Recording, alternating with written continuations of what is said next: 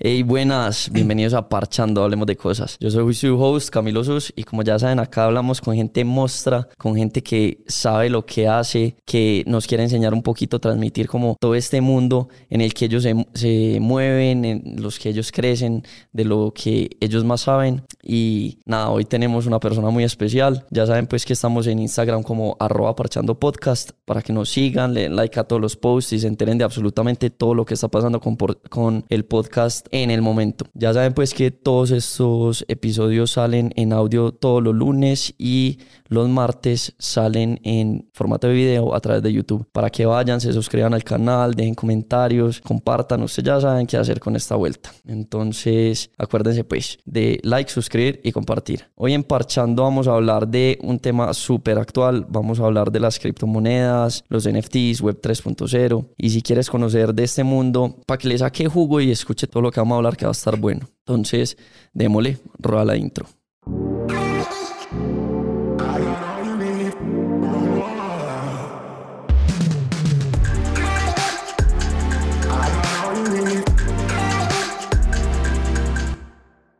Bueno, hoy tenemos a un parcero que está repitiendo eh, por acá en Parchando. Él estuvo con nosotros en el episodio 14 y hablamos un poquito del el emprendimiento, eh, la medicina, la educación virtual, etc. Muy buen episodio para que vayan, lo escuchen. La rompió y hoy viene también a darle con todo este tema que está muy interesante. El man está dedicado 100% a las tecnologías digitales desde que hizo la maestría en tecnologías de, la información y comunicación. Lleva ya nueve años en el medio dándole fuerte en el diseño de animaciones es, especializadas en videos explicativos y educativos. Tiene clientes grandísimos como Abbott, Bayer, Glaxo, Sanofi y Alcon es amante de la tecnología desde que era un niño, tiene clases de computadores, es super nerd, un gamer. Me acuerdo que nos matábamos jugando Call of Duty en el, en el colegio y ahora está aplicando como todo este conocimiento en su, en su presente. El man es un vendedor por naturaleza, súper apasionado de nuevo por la tecnología. Comenzó a estudiar criptos en el 2017, en el 2018 le fue súper bien, en el 2019 le fue súper mal. Y esto le enseñó bastante. Entró hace poquito a estudiar el tema de los NFTs en el segundo semestre del 2021. Tiene una oficina virtual en Solana, un planeta, otros tres NFTs en Solana, eh, tres en Ethereum. Entonces el man ya pues como que está muy inmiscuido en el tema. Eh, participa activamente en proyectos de NFTs y hoy la colección que acaba de lanzar Adidas y Prada tiene un NFT que él hizo. Entonces, sí tenemos con quien hablar del tema. Actualmente está dando clases de blockchain, Bitcoin, Web 3.0, etc. Eh, está construyendo un proyecto de NFTs que va a permitir un acceso vitalicio a todo este contenido. Entonces, para que no lo pierdan, que ya les va a estar contando un poquito más de este tema. Y el man, pues, el man que todo lo hace, un maestro, mi gran amigo Juan Vélez, ¿qué más, Juancho? ¿Bien o no? Muy bien, perro, muchas gracias por tenerme otra vez por acá. No, parce, para mí todo un gusto, un placer, weón. Y, y vos sabes que cuando hay temas importantes y de, de este calibre, siempre de una pienso en vos, porque estás siempre metido en el asunto y siempre como comunicando acerca de todo esto en tus redes y eso. Sí, sí, no, muy contento también de ver el cambio desde que estaba la vez pasada en el podcast. Sí, te tocó fuerte el cambio. sí, súper chimba, muy bacano, muy contento con todo esto y no, de una, bacano empezar a conversar sobre este tema, educar a la gente un poquito y, y resolver las dudas que tengan para que empiezan a meterse con confianza y más que todo como con, con seguridad, responsabilidad e inteligencia, que pues ahorita vamos a hablar, hay muchas formas de caer en cosas que no son cuando uno empieza a meterse en este mundo.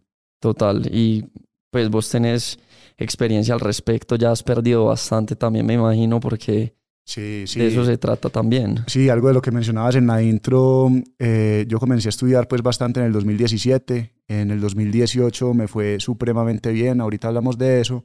Cometí algunos errores en el 2019 muy alineados pues con lo que les voy a contar que son como el tipo de estafas que normalmente ocurren, más o menos como las tendencias que empieza a hacer la gente en trading cuando empieza a comprar y vender con ciertas metodologías. Sí. Y, listo, pues aprendí eso en el 2019. Digamos que no perdí lo que había ganado en el 2018, o sea, yo terminé ganando igual, pero sí me aporrié muy duro. Y ya aplicando ese conocimiento desde ahí en adelante, pues, pues ya supremamente bien. Excelente. Para que conversemos de uno. Y ya saben pues que pueden encontrarlo en Instagram como arroba Juan también eh, como en su plataforma principal que es arroba digital. Él tiene un montón de cursos eh, ahí puestos en YouTube que están súper interesantes y habla de un montón de temas. Uno de estos videos es acerca del tema de criptos, entonces es como un repaso general que, que está súper bueno si apenas están empezando como en este mundo. Sí, ese video, ese video, el de, el de blockchain, Bitcoin específicamente, en tu digital en YouTube, eh, se los recomiendo demasiado si se van a meter generalidades, cosas súper específicas y muy al grano, pues para que empiecen a aprender sobre eso. Total, buenísimo. Y cabe resaltar que ya nos va a contar más del tema, pero actualmente está construyendo su canal en Discord y se pueden ir metiendo para crecer la comunidad y prepararse para el lanzamiento y tener la oportunidad de hacer minting. Ah. Yo sé que ahí deben haber un montón de cosas súper extrañas, para mí también las hay, entonces ya nos vamos a meter bien al tema y vamos a explicar todo esto. De una. Troncho, eh, para empezar, parece ¿qué restaurante o comida te tiene emocionado actualmente? Marica, yo soy lo más simple. Yo no sé si usted se acuerda, en el podcast pasado, pues el episodio pasado, yo soy lo más simple para comer. A mí me encantan los frijoles, huevón. Literalmente es mi comida favorita. Eh, restaurante no sé ni mierda. En estos días fui.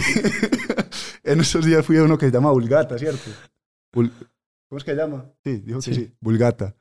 Bulgata, muy chimba restaurante, comida buenísima, muy como un ambiente mexicano. Eh, queda yendo para la ceja. Está como a 30, 45 minutos de Medellín. Súper bueno, me gusta. O sea, recomendado. Sí, muy recomendado. Parce, ¿y qué cosa singular del día a día siempre te emociona? Marica, a mí me encanta levantarme temprano, weón. O sea, yo soy una persona que, que, que no me gusta mucho perder el tiempo. Pues para mí el tiempo es como el asset más valioso que uno tiene. Yo intento siempre, pues marica, yo intento ser lo más responsable del mundo. Ahorita te llamé faltando que como 40 minutos para empezar el podcast, te dije que estaba en un taco, weón. O sea, digamos que para mí lo, lo, más importante es eso. Yo todos los días me levanto pensando cómo aprovechar cada segundo, marica, de la mejor manera. Y eso es. O sea, para mí el tiempo y levantarme, huevón, con ganas de aprovecharlo es como lo principal de mi día. Parce, sí, yo creo que eh, el tiempo hoy en día es súper preciado y uno pues tiene que saberlo administrar muy bien porque pasan tantas cosas, pues la capacidad de todos estos aparatos del celular de conectarnos y hacer muchas cosas a la misma vez, como que cada vez lo agobian a uno en tema de tiempo, porque todo te toma tiempo. Entonces, saberlo administrar creo que es no, y es, y es difícil fundamental. lo que mencionaste, o sea, uno tener como la tecnología en las manos, y ahorita vamos a hablar de eso cuando empecemos en Web 3.0, parce, eh, tener eso ahí disponible en todo momento, pues está la distracción a un lado, está el, trabajo literalmente a otro tab, y es como cómo aprender a distribuir lo importante entre aplicación y aplicación y mantenerse pues como enfocado. Parce, pues ya que estamos en el tema, que es el web 3.0 y, y qué se diferencia del web 2.0 y cuándo cambió a web 2.0. Sí, parce, no, el concepto es el concepto de web en general, web 1.0, digamos que nace eh, antes del dot-com bubble, pues cuando todas las, las páginas web se empezaban a posicionar. Digamos que las páginas web nacen como lugares en donde los negocios tienen su propio espacio en Internet, salen como páginas web estáticas en donde vos, si tenés una tienda de vinos, por ejemplo, lo que tenía Gary en su momento, eh, tenés una tienda de vinos y pones tus vinos ahí, digamos que eso es web 1.0. O sea, digamos, tenés un espacio donde tu tienda está, donde tu personalidad está, donde tu blog está. Y es una página web usualmente estática, ¿cierto? No es dinámica en donde se pueda como interactuar, tiene actualizaciones periódicas, pero no es algo como que sea social todavía. O sea, no es algo en lo que vos puedas hacer un login e interactuar con la página. Vos podrías, podrías interactuar con la página, pero no, no de la manera en la que ya se hace luego cuando viene Web 2.0. Okay, okay, Web 2.0 ya mezcla como todo este tema de social y lo mete eh, al tema web. Entonces empezamos a ver páginas como Facebook, como High Five, como todas estas, weón, sí, Snapchat, exacto. O sea, empieza con MySpace en esa era. MySpace, exacto. Ya. Entonces digamos que eh, nace Web 2.0 para expresar como todo ese ambiente social de Internet. Eh, lo mismo, uno empieza a ver negocios migrando hacia allá, o sea, ya no es solamente gente como agregando amigos, y pues interactuando uno con el otro, sino que ya es los negocios viendo, bueno, cómo vamos a aprovechar la comunidad, entonces empieza todo el tema de YouTube, marica, la gente consiguiendo followers, la gente eh, subiendo, interactando, likes, comentarios, digamos que ya esa parte de interactuar con la web y hacer un espacio social dentro de Internet es la web 2.0. Ok. Tema de marketing digital, etcétera. Web 3.0 nace con Machine Learning, inteligencia artificial eh, y blockchain, ¿cierto? Digamos que son como los tres pilares principales de la Web 3.0. Eh, vos empezás a ver eso con Siri, por ejemplo. Sí. Empezás a ver eso con, eh, parece cualquier, o sea, el Google Assistant. Sí, Alexa, sí, etcétera, así como las versiones de esta inteligencia artificial. Total, lo empezás a ver con lo que me estabas contando de Miguel Roldán, que también estuvo en tu episodio. Sí, estuvo Eh. en, en un episodio en la temporada pasada, súper bueno para que lo, lo escuchen y lo vean si no lo han visto. Diga cuál es, pa. Parce, Listo. yo creo que como el 36, creo Ajá. que, no, el, el 26 creo. Ajá, porque digamos que él, pues lo que me estabas contando vos que él hacía, era Sí. que tenía cámaras de inteligencia artificial que eran puestas en, en lotes donde habían vacas y Ajá. las vacas, eh, pues o el ganado era analizado para ver si el ganado estaba enfermo. Digamos Sí. que aplicar todo ese tema de, de inteligencia artificial, machine learning, es parte de lo que hace Web 3.0. Ok, Si vos tenés, por decir algo en medicina, eh, puros ojos de retinas, entonces yo voy sí. me, me hago una imagen de mi retina, me veo el ojo y veo ciertas características, digamos que ya no hay que esperar siempre un diagnóstico por un oftalmólogo, sino que el computador me puede decir, hey, vos tenés una retinopatía Ok, diabética. Entonces yo puta, yo no sabía que tenía, pues que me estaba tratando mal de la diabetes o que Ajá. estaba siendo inadherente, etcétera. Entonces detectan como ese tipo de riesgos. Y nace también blockchain, que ya vamos a comenzar a hablar pues como sobre ese tema ahorita. Es una de las grandes revoluciones dentro de Web 3.0, algo que se está adoptando ya de manera institucional, ya todo el mundo lo tiene, o sea, digamos que hay países enteros que adoptaron esta tecnología, El Salvador es el ejemplo principal, sí. eh, estamos viendo economías de diferentes países que dependen en gran medida de juegos que ocurren dentro del blockchain, como Filipinas y Venezuela. Eh, ahorita vamos a hablar de eso. Ok, marica. juegos. Juegos, juegos. Un concepto que se llama play to earn. Y ahorita vamos a decir qué es. Un resumen muy rápido es, antes vos pagabas por jugar, ¿sí, Sí. o qué? Luego vos jugabas gratis y veías publicidad. Sí. Ahora te pagan por jugar, ¿cierto? Parce, qué locura. ¿Eso tiene algo que ver con los eh, MMORPGs? Sí, digamos que un MMORPG es simplemente una modalidad de juego. Eso quiere decir multiplayer, multiplayer, online playing, role playing game. ¿Sí? Ajá, sí. Eh, eso es simplemente como, como vos tenés tu avatar y estás en un mundo digital o un metaverso, entre comillas, interactúas contra, pues, con personas, tenés mm, batallas, guerras, lo que sea, Parce. pero te están pagando, güey. Sí. Entonces, La propia introducción, eso, sí. parce, es que con este nuevo mundo de la web 3.0, blockchain, empiezan a existir un montón de términos totalmente nuevos. eh, salen unas ideas, pues, que, que uno al principio no tiene ni idea de qué. Entonces, es muy bueno que nos habla, hablaras un poquito de esto. Entonces, ya que empezamos con la web 3.0 y que trajo consigo el tema del blockchain, ¿qué es el blockchain? Listo, entonces, uno, pues yo como empezaría esto, usted me tiene que cortar porque yo me alargo, listo. Ah, no, dele tranquilo.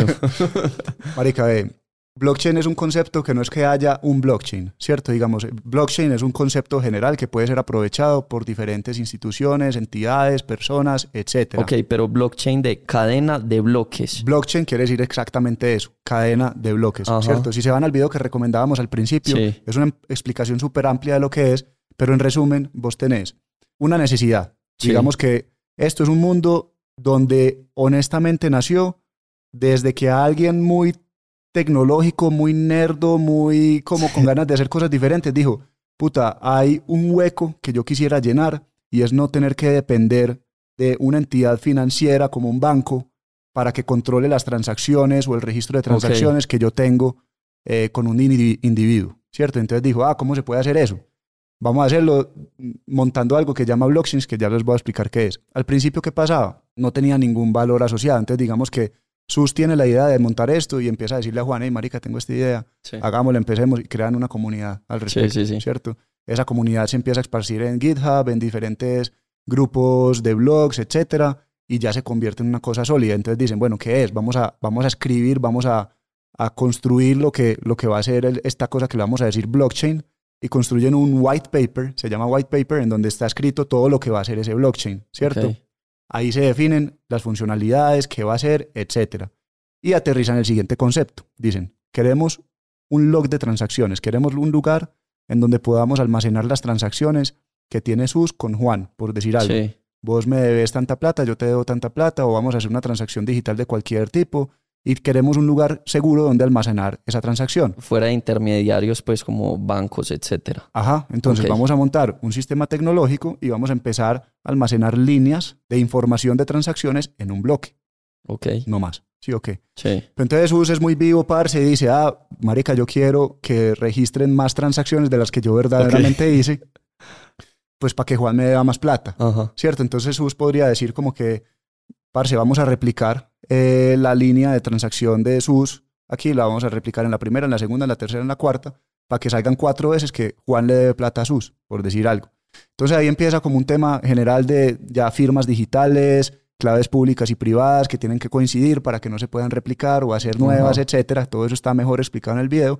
Y ese log de transacciones va llenando un bloque, ¿cierto? Acá Sí. en este momento solo tenemos un bloque. Cuando ese bloque se llena, eso tiene una capacidad límite de información como si tuvieras una USB. Ok.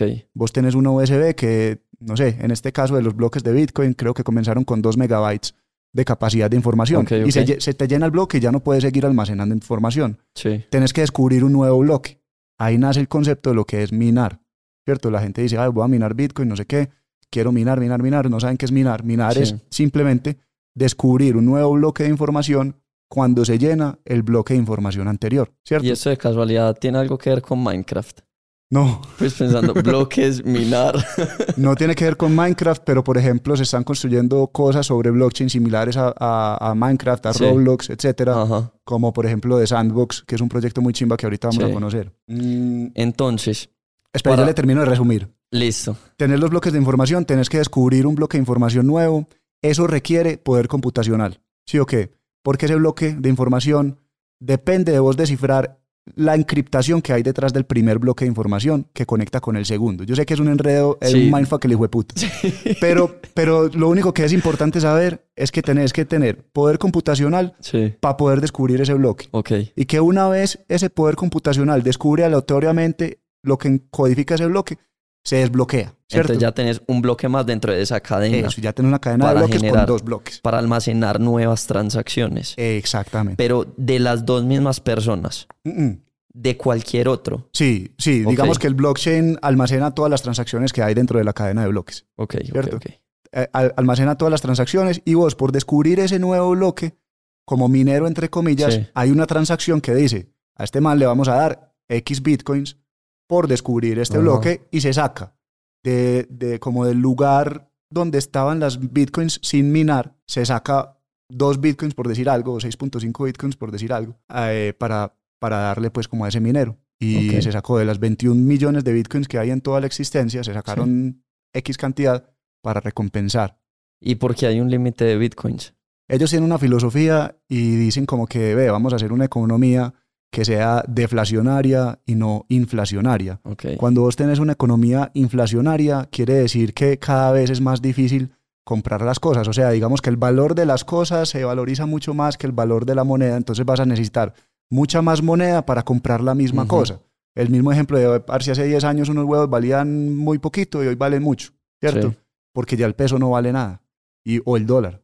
¿cierto? Digamos que es algo que, que viene ocurriendo. ¿Por qué? Porque vos puedes decir, si sos Trump, puedes decir, ah, Imprima billetes. exacto, Ujú. imprimir X cantidad de billetes, vamos a hacer que haya una economía líquida en- y el mercado y la gente compre mucho y venda mucho, entonces va a ser, en teoría, según ellos, buenos para la economía, no sé qué, pero esta gente tiene otra teoría y dice, nos gusta más una moneda que sea deflacionaria, que gane valor en el tiempo y que no lo pierda idealmente. Entonces tienes que limitar el supply de esa moneda.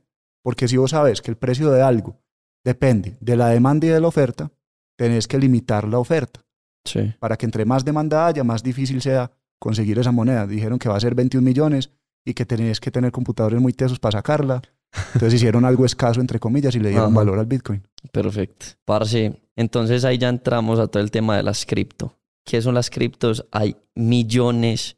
Hemos visto casos que pues salen de memes, inclusive como el Dogecoin, Sí, y terminan rompiéndola y de la nada pa'l piso. Sí. ¿Cómo se maneja todo esto? ¿Qué son? ¿Cómo? Pues sí, contanos un poquito al respecto. Sí, eh, digamos que las criptos son, pues las criptomonedas Sí. nacen como assets o como, mm, como activos que van detrás de un proyecto. Entonces, por decir algo, el Bitcoin nació como un activo que iba detrás de la blockchain de Bitcoin, que era lo que en realidad tenía como ese valor que la gente estaba buscando.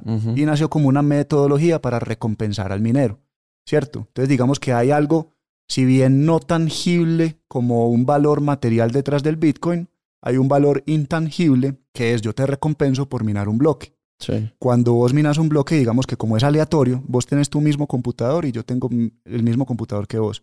Entonces los dos en teoría tenemos 50% de probabilidades de pegarle al código que desencripta este bloque. Vos vas a recibir en teoría durante un periodo de tiempo 50% de las recompensas y yo 50% de las recompensas. Sí. Pero vos te pones ambicioso y vos decís, voy a comprar un computador mejor que el que tiene Juan Ajá. para no sacarme el 50% de esa la recompensa, sino sacármelo el 75% de las veces. Ajá. Entonces yo quedo con el 25 y yo digo, "Jue puta, no, yo me voy a comprar un computador más chimba que el que tiene sus. Sí. ¿Cierto? Y entonces cada vez se va volviendo más caro y más, más difícil minar aleatoriamente ese bloque y eso indirectamente le va dando valor a la moneda, porque yo quiero que se me retribuya mi inversión que hice en comprar mi equipo de computación. Ajá. Hoy en día minar un Bitcoin es imposible, huevón. O sea, digamos que eh, tenés que hacerlo a través de páginas o, o pools o, o- o, digamos diferentes grupos de mineros que acumulan poder computacional para poder intentar ganar bloques y no, Ok. lo, no lo puedes hacer pues rentablemente desde un computador cualquiera. Hay otras cadenas de bloques que sí lo permiten, pero en Bitcoin no. Y nacen otras cosas, entonces ya la gente está diciendo, ve, existen criptomonedas que teoría es muy difícil verle pues como el, el valor subjetivo a la moneda o objetivo a la moneda también, Sí. vamos a sacar X cosa. Entonces dijeron, ven, nos pareció muy charrito el, el, Shi- el Shiba Inu, ese Sí. perrito, entonces mone- mo- eh, Shiba Inu, entonces montemos un, un, una moneda que se llame Shiba, weón, y, Sí. y ya, o montemos un Dogecoin, weón, y ya.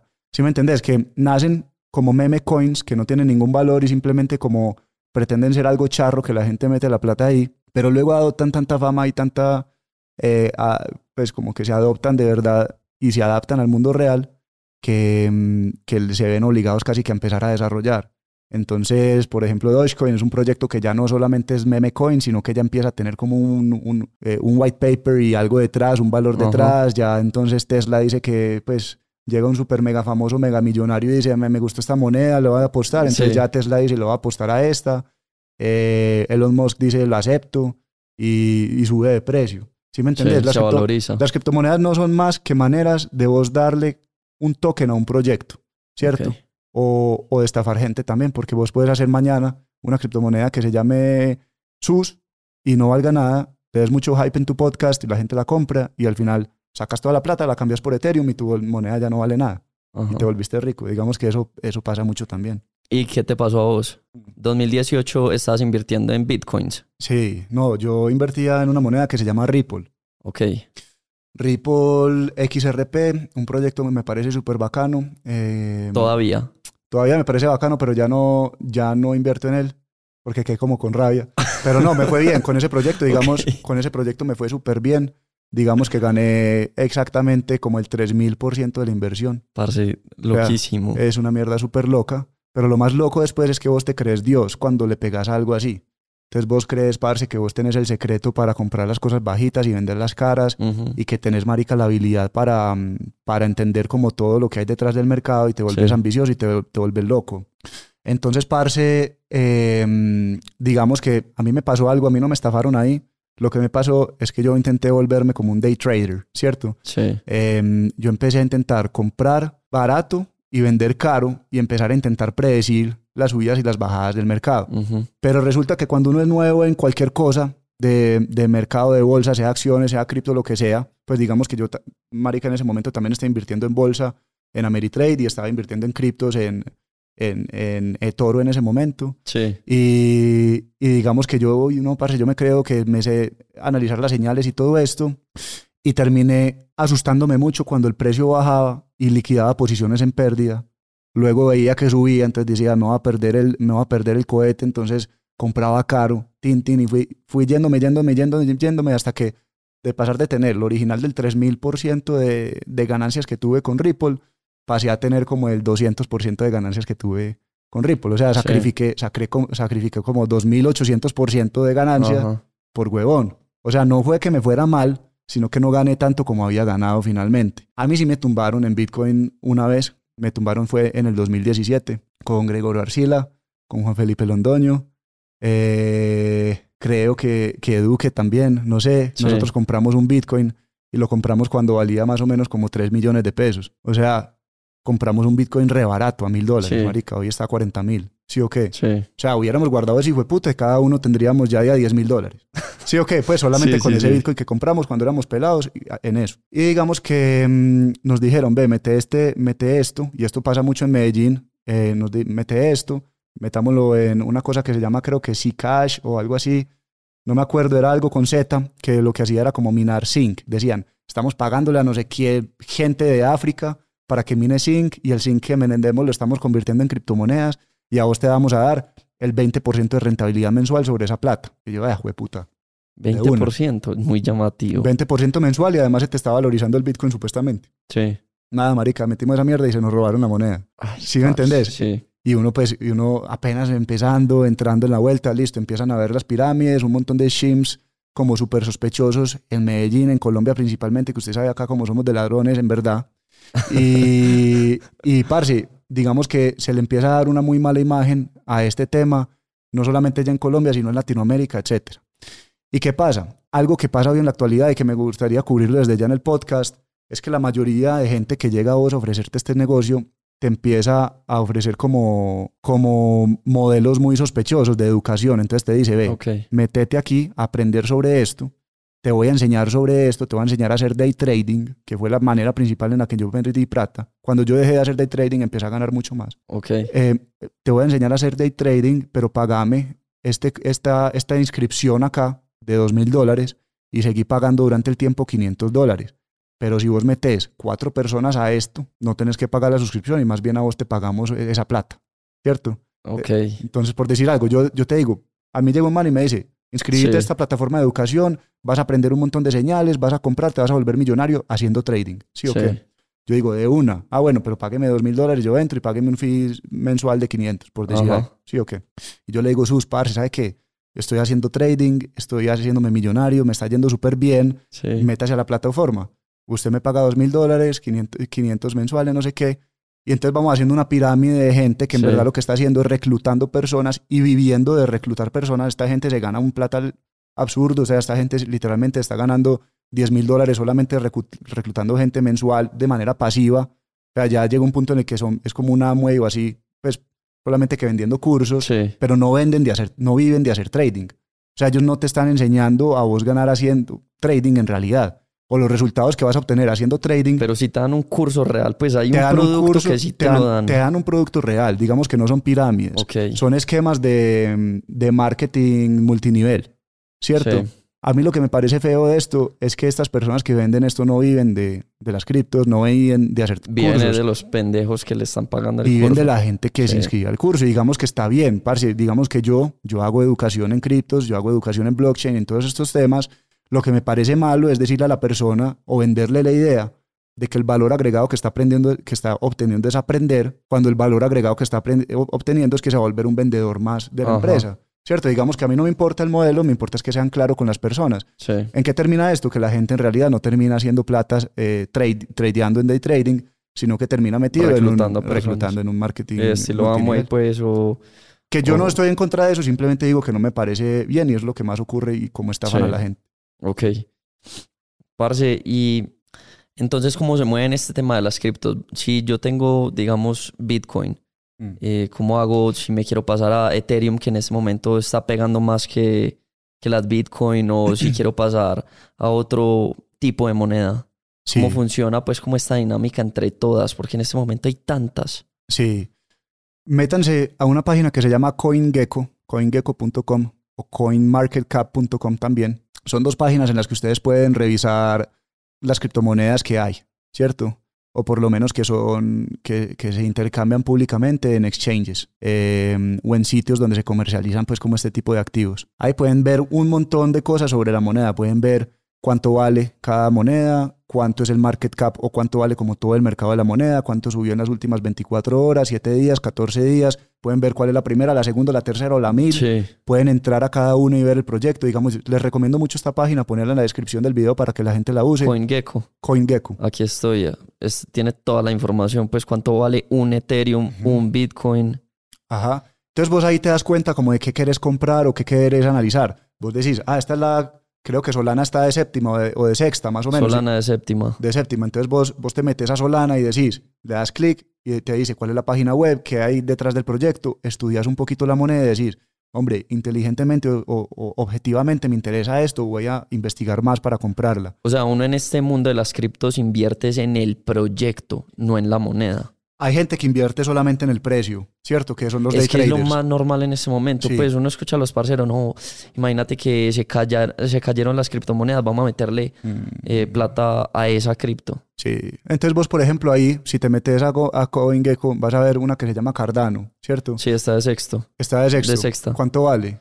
En este momento 1.11 1.11 qué? dólares. Dólares, ¿cierto? Sí, Está de sexta. Entonces, ¿por qué está más arriba que Solana, que vale que cuánto? vale 110. Ajá, ¿por qué? Porque no tengo ni idea. ¿Por ah, qué? ya sé por qué. Aquí el market cap. El market cap. Entonces la gente no se fija que en realidad lo que importa es el market cap para usted valorizar una criptomoneda, sino que dicen, ah, esta, esta moneda está súper barata, vale 0.001 dólares. Si llega a valer un centavo, Sí, entonces nos volvemos ricos y hicimos eh, no sé cuánto. sí. Lo difícil es que no saben que esa moneda que vale 0.0001 dólares tiene un market cap de, de no De sé cuántos billón, pues, billones de sí. dólares y está posicionada de, de décima o de once, no sé. Parce, ¿y qué es esto del market cap? Market cap es la cantidad de monedas multiplicada por el valor de cada moneda, Ok. ¿cierto? Entonces, vos así sabes cuánta plata en el mercado hay de esa moneda. O sea, digamos en este caso, Bitcoin eh, vale 40.457 dólares en este momento y hay 21 millones. Entonces el market cap sería 21 millones multiplicado por el precio real. Sí, eso sería el market cap. Por lo menos las que hay en circulación en este momento, porque Sí. hay bitcoins que no están en circulación. Creo que en circulación hay 18 millones. Entonces vos lo que haces, eh, las otras no están en el mercado. Sí. O sea, las otras están simplemente ahí esperando a salir al mercado, Entonces- hacer minadas. a ser minadas. Ok. Entonces vos en realidad lo que estás calculando, lo que deberías calcular es las monedas en circulación por el precio. Ok. ¿listo? Igual ahí te dice pues el, el- el- el valor.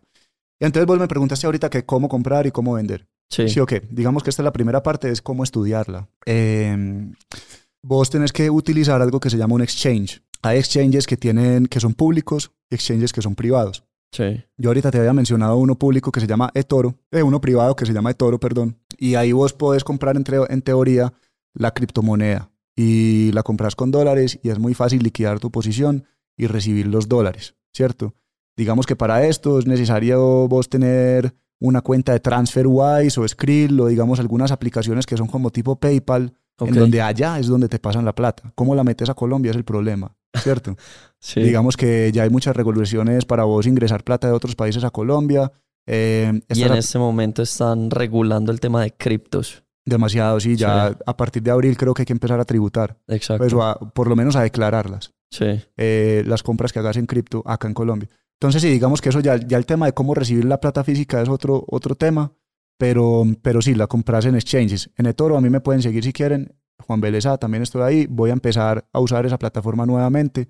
Hay una modalidad que se llama copy trading y Que es por lo que es famoso de Toro. Eso, eso. Y por eso me gusta volver a entrar ahí. Y básicamente es que ustedes pueden co- copiar las posiciones que yo ponga. Entonces, si yo compro Ethereum, ustedes compran Ethereum. Si compran Ripple, compran Ripple sin tener que estar pensando en qué comprar, qué vender. Ajá. Y si les dio la gana de dejar de seguirme o dejar de copiarme, me dejan de copiar con un clic.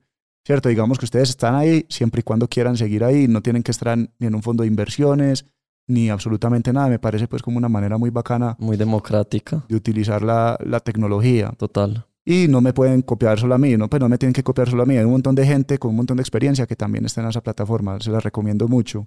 Eh, también dejamos Pero copienlo a él. Sí, sí, sí. Ahí les dejamos el link también en la descripción. Parce, eh, hay otra plataforma en eToro. Lo que pasa Sí. es que vos en realidad es muy difícil sacar la plata a tu billetera de criptomonedas, de, de, si, si- si tu moneda viene desde Toro, porque tiene países con los que no es compatible. Entonces, en realidad lo que terminas teniendo vos es una posición en una criptomoneda que terminas intercambia- intercambiando por dólares.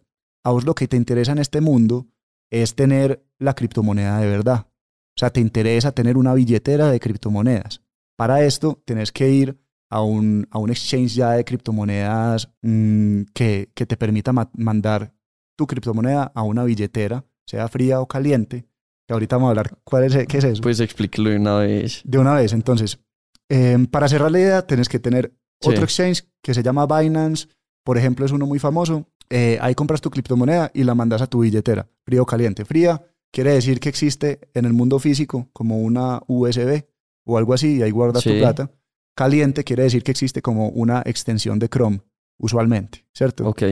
Entonces, básicamente las billeteras cómo funcionan, vos tenés una clave que ellos te dan cuando generas la billetera. Para Ethereum, que a vos te gusta tanto Ethereum, estabas mencionando Ethereum ahorita, hay una Sí. billetera que se llama Metamask. Una pequeña nota, en CoinGecko les dicen todas las billeteras de cada moneda, ¿cierto? Eh, para Ethereum les va a decir que hay una que se llama Metamask. Ustedes mandan entonces la, la plata que compren en Ethereum en Binance, la mandan a Metamask y, y ya ahí tienen pues como su plata, su, su criptomoneda de verdad y la pueden utilizar en el ecosistema de Ethereum. También les dejamos link para todo eso ahí para que aprendan. Literal. Listo, el de Binance también va a estar ahí en la descripción. Em, parce, si hay cualquier cosa que no me entienda, se la explico con más calma. Así estoy. Por eso te dije, de una, explíquelo de una vez. Sí, Porque es que este tema es muy amplio y siento Sí. que apenas estamos empezando a rasgar cómo funciona el, el- el Mm. sistema. Y me doy cuenta cada vez más que hay, pues que la gente menos, sabe menos y sabe menos y sabe menos. sí, Porque el tema se vuelve mucho más amplio y más complejo y entran eh, terceros a jugar dentro del mismo sistema. sí. Entonces, sí, pues la idea es como aclarar con un millón de dudas que se me ocurren y que he preguntado por ahí también a gente Ajá. que le gustaría meterse en el tema. Entonces, ¿vos ves esto como algo pasajero o crees que este literal es el futuro? Parce, para mí no hay como una, una cosa que sea del futuro, sino que hay varias cosas que hacen parte del futuro. ¿Sí o Ok, qué? Entonces, sí, pues, sí. por- como si yo dijera como Parce Web 1.0 ya se va a dejar de usar, ¿no? Marica, No. va a haber gente que tiene sus, sus cosas montadas en páginas estáticas. Web 2.0 tampoco va a dejar de existir, o sea, YouTube va a seguir existiendo, Instagram va a seguir existiendo, Snapchat, etcétera, pero van a adoptar todas ellas, van a adoptar Twitter. funcionalidades. Eh, Twitter ya va a poner, por ejemplo, profile pictures de criptos verificadas. Entonces van a empezar a adoptar cosas reales de Web 3.0. Sí. Entonces, como que uno dice, va a ser algo que hace parte del futuro, porque el futuro está compuesto por Machine Learning, inteligencia artificial, blockchain, etcétera, Sí. y es uno de esos pilares. Entonces, yo creo que sí. Digamos que blockchain viene para quedarse. Yo no creo que sea algo pasajero. La gente que hoy en día se ríe del blockchain o no le den valor a Bitcoin se va a arrepentir por no haber estudiado más o haberme contactado para que le vendiera un curso eh, o le diera una clase privada, sino que va a decir, puta, no me di cuenta que de pronto no estaba de acuerdo con Bitcoin, pero salió Sí. otra cosa que se llama Solana con la que de pronto sí estoy de acuerdo. Otra como se llama Ethereum o Polkadot o Cardano, con las que de pronto sí estoy de acuerdo. Y me hubiera metido, ¿cierto? Cuando, cuando todavía tenía oportunidad de meterme.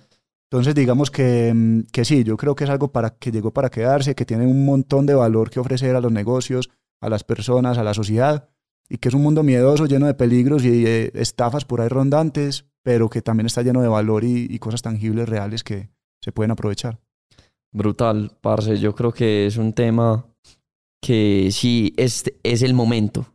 Pues Mm. siento que el Bitcoin en años atrás, tipo que 2016, pues hasta el 2020 más o menos, fue pues el boom.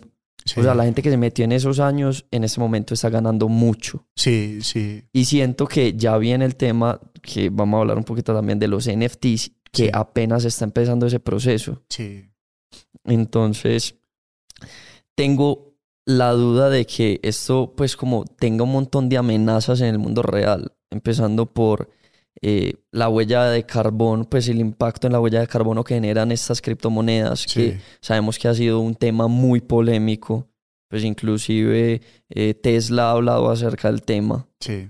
¿Vos crees, vos cómo ves como estas, estas amenazas que tienen eh, las criptos y el blockchain a medida que avanza el tiempo? Sí.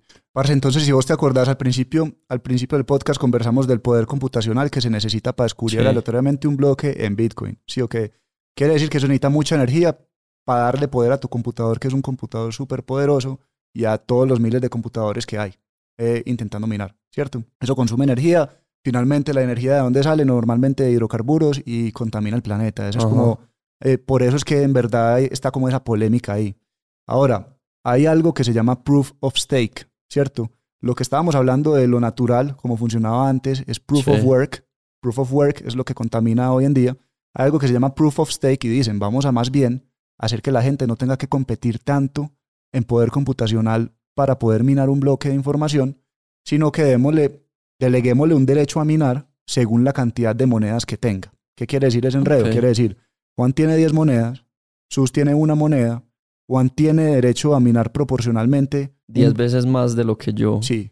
Ok. Y no tengo que pelear por el mismo bloque de información tuyo. Ajá. ¿cierto? Simplemente mino yo con la capacidad que yo tenga y vos con la capacidad que vos tengas. Eso en teoría reduciría esa, esa necesidad de tanto poder computacional para poder, eh, pues como desperdiciado en teoría para poder minar y bajaría mucho eh, la energía, la Es energía necesaria para eso. Y sí, De lo que tengo entendido, esto se mina, el, el poder computacional que hablas es GPU, Sí, o sea, eh, Graphics Processing Unit. sí, Y hace poco China baneó Sí. el, las pues, farms. Sí, las, las granjas para minar, etcétera. Sí, Y aparte de eso, Nvidia está aplicando unos chips dentro de sus tarjetas de video para bloquear la habilidad de las personas para utilizar las tarjetas de video para minar. sí, Entonces esto cada vez como que se vuelve difícil. se empieza a cerrar más puertas para poder desarrollar estos bloques nuevos, poder gestionar todos esos algoritmos para desarrollar los bloques nuevos. Sí, entonces ellos empiezan a decir, bueno, si esto está pasando, ¿cómo vamos a reaccionar? Digamos que ya, Exacto. ya es un ya es un tema más que de mm, regulación y que los países permitan o no hacerlo, lo que pasó con China. Ajá. China baneó prácticamente las criptomonedas eh, y lo ha hecho en múltiples ocasiones con diferentes regulaciones y vos ves que el precio de Bitcoin se afecta, pero vuelve a subir y uno dice, puta, China era el país que más Sí. capacidad de computación tenía para minar y, y el precio no sé si no se afecta como uno, pues ya, ya era como para que se muriera, ¿cierto? Es que allá están todas las granjas más grandes del mundo. Ajá. Entonces empiezan, eh, empieza uno a ver como que, parce, esto sí o sí lo mantienen funcionando la comunidad y los chimbas que no dependen ni de un gobierno ni de una empresa. Ok. O sea, si vos tenés la capacidad y tenés manera de brincarte la regulación, te la brincas. Ahora, que sea ilegal es otra cosa. ¿Sí o qué? sí. ¿Cierto? Ya empezamos en, ya empezamos temas temas jurídicos. jurídicos y Sí. morales, morales y éticos, porque ya uno dice, bueno, ¿tienen razón en que sea ilegal o no tienen razón en que sea ilegal? Entonces, si voy a hacer algo ilegal, lo hago porque creo que está bien o lo hago porque soy ambicioso y quiero plata. ¿Sí me entendés? Entonces, digamos que ya entramos a temas morales. Sí. Pero también dicen, bueno, vamos a encontrar algo diferente que no nos limite tanto por ese lado. Entonces, hagamos proof of stake, deleguemos la capacidad de minar no tanto en el poder computacional, sino en la, en la capacidad de la comunidad de verificar bloques, de stakear de una manera más justa, entre comillas, reducir la, la energía que necesita, etcétera, y le van encontrando la vuelta a la cosa. Ethereum, Y ahí empieza el proof of stake, Proof que of es como stake. un nuevo sistema para minar. una nueva metodología para operar un blockchain. Eh, Ethereum es, está migrando a esta metodología de proof of stake con algo que se llama Ethereum 2.0. No sé si has escuchado sobre eso.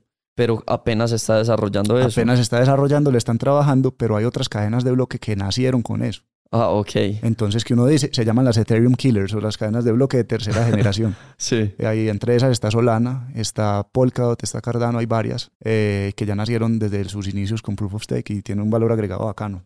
¿Vos crees que eso es un, pues eso con lo que me estás diciendo, pues como el Ethereum 2.0, ¿crees que es viable volver a empezar a minar?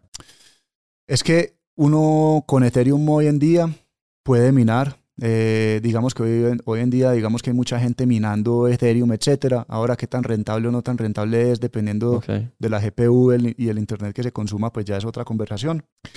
Pero, pero yo creería que va a afectar un poquito a los mineros, o por lo menos se calcula que cuando Ethereum migra a 2.0 va a bajar la rentabilidad para un minero en el 30%, pero que en general va a ser, en general va a ser bueno para la comunidad. Sí. En Ethereum 2.0 no va a pasar eh, como que se va a beneficiar el minero, sino que va, va a afectarse en un 30% la rentabilidad de esta persona, ¿cierto? Sí. Eh, pero en teoría va a hacer que sea mejor para la red y se reduzca pues como la cantidad de energía que se necesita, etcétera. Perfecto. Juan, entonces, hablando ya todo este tema, entremos a como el- lo que es Carnu en ese momento, Sí, que es los NFTs. sí. ¿Qué son los NFTs? ¿Por qué están tan de moda? ¿Por qué todo el mundo quiere uno?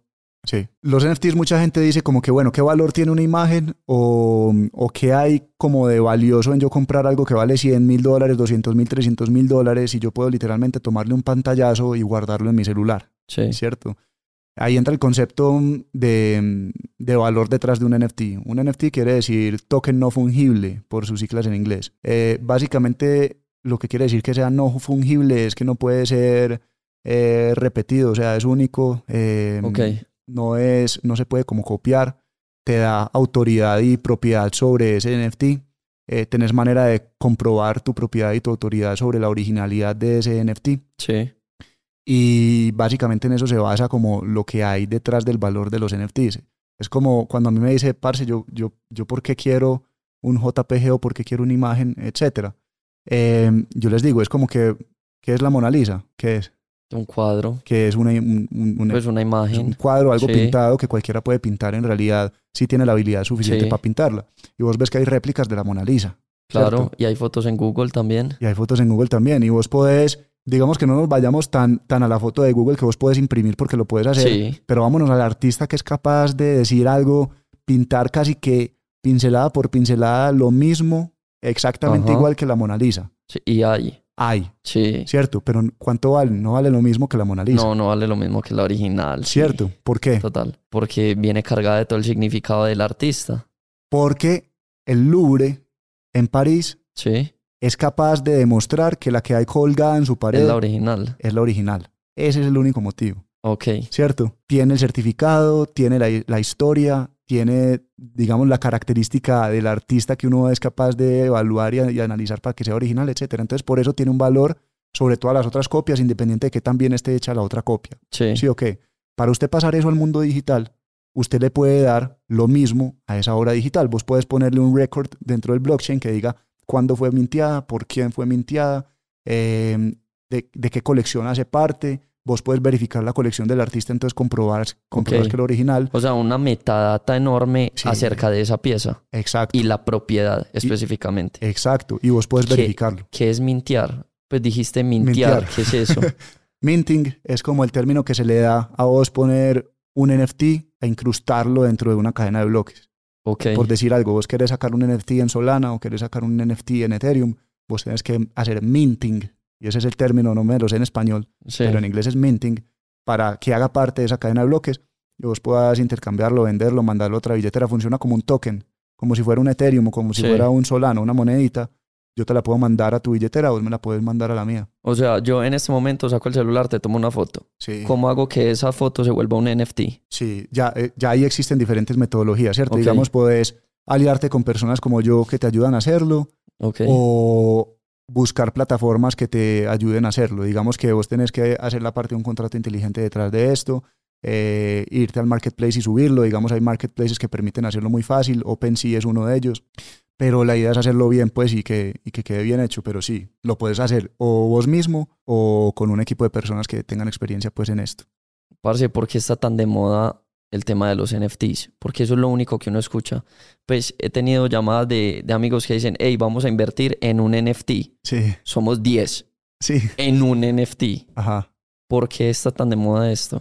Primero, pues la realidad es que a la gente, la gente es muy como muy ambiciosa, ¿cierto? Existe como un concepto dentro del, de este mundo que se llama FOMO, ¿sí o qué? Como fear, el fear of missing out. Fear of missing out o como miedo de quedar por fuera. sí. miedo de quedar por fuera. Y es como, como ves, si yo veo que Juan lo está haciendo, Juan es de mi círculo social y a Juan le ha ido bien con esto, puta, yo lo quiero hacer, ¿cierto? Y yo quiero entrar acá y arriesgarme a ver qué pasa.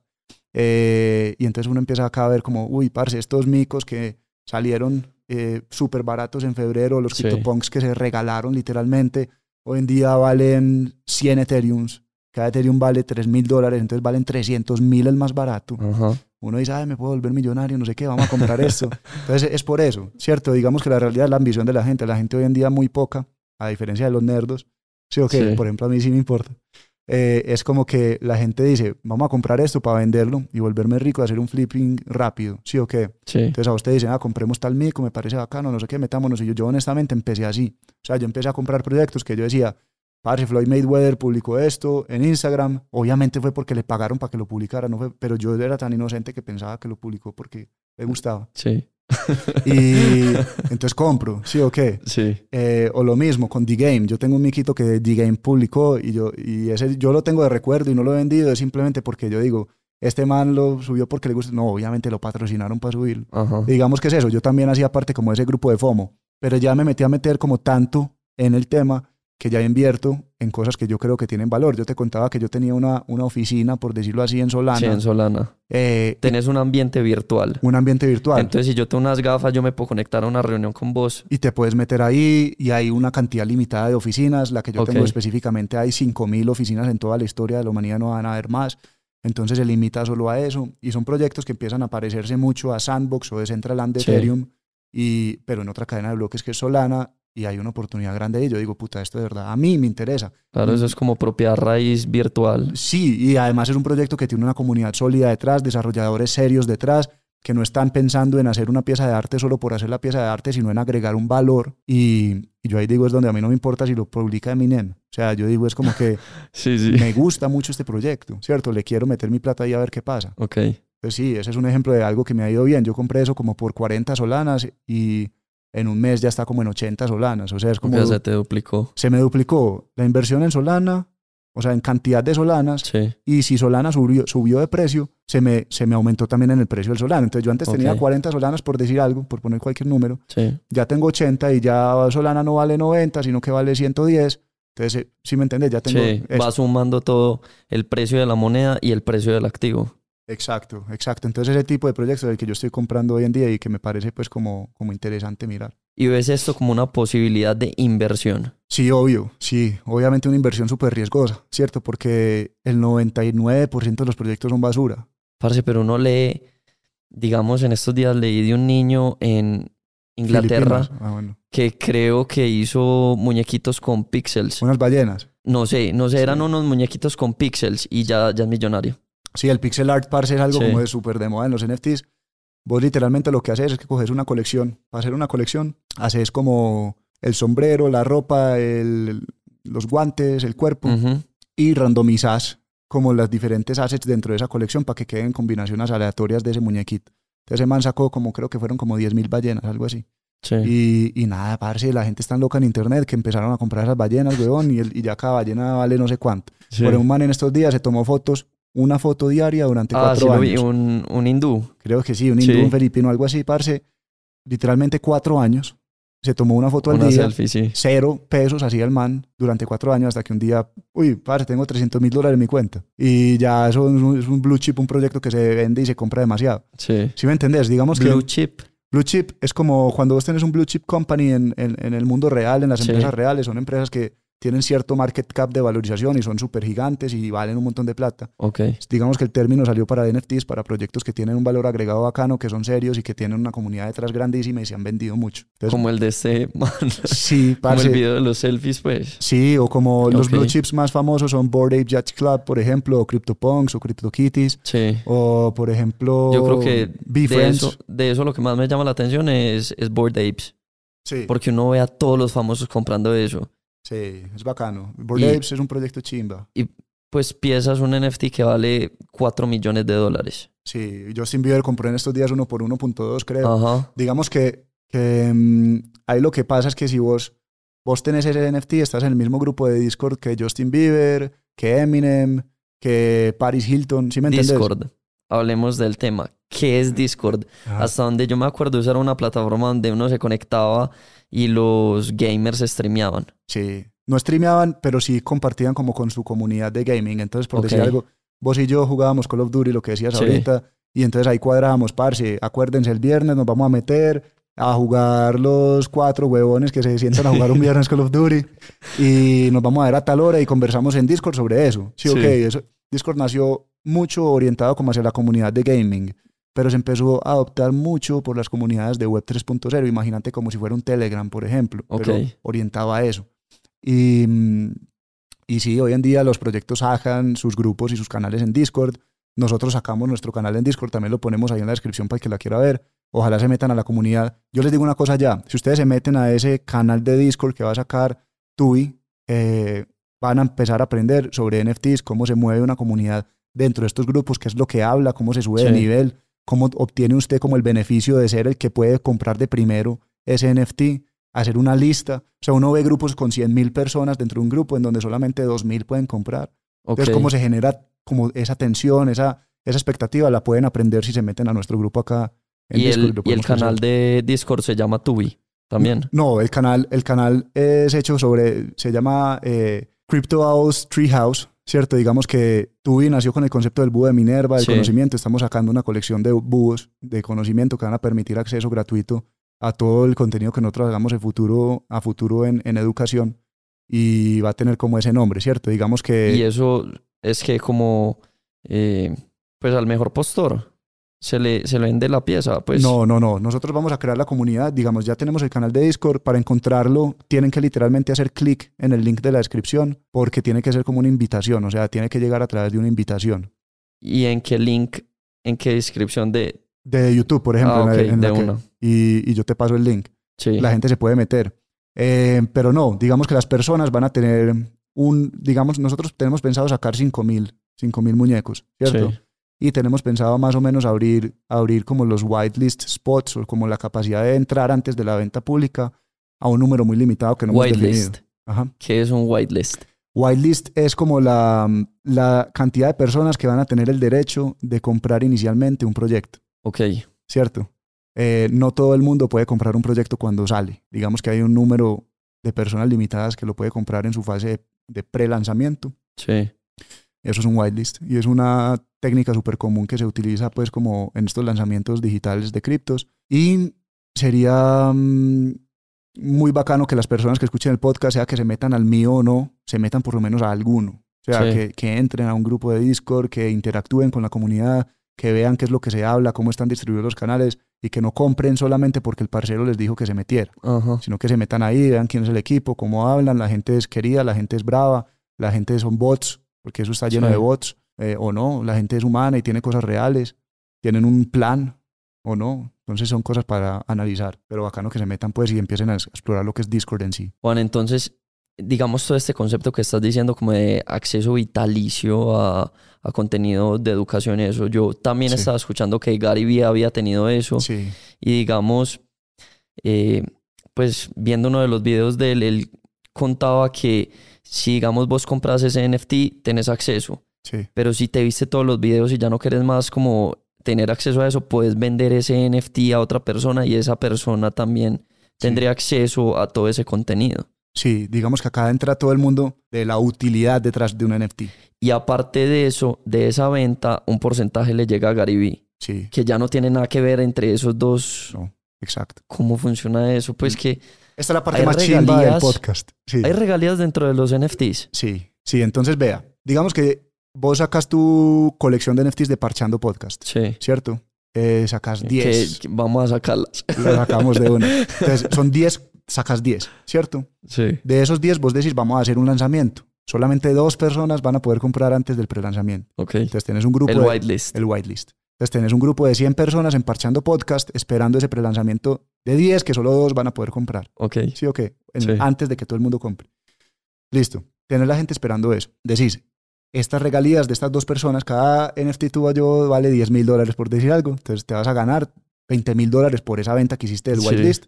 Y te vas a ganar 100 mil dólares en total cuando salga a la venta al público. Vas a tener 100 mil dólares en 10 NFTs de Parchando Podcast. Sí. En caso de, pues son números imaginarios, pero es un ejemplo real. No, ¿cierto? ojalá fuera realidad.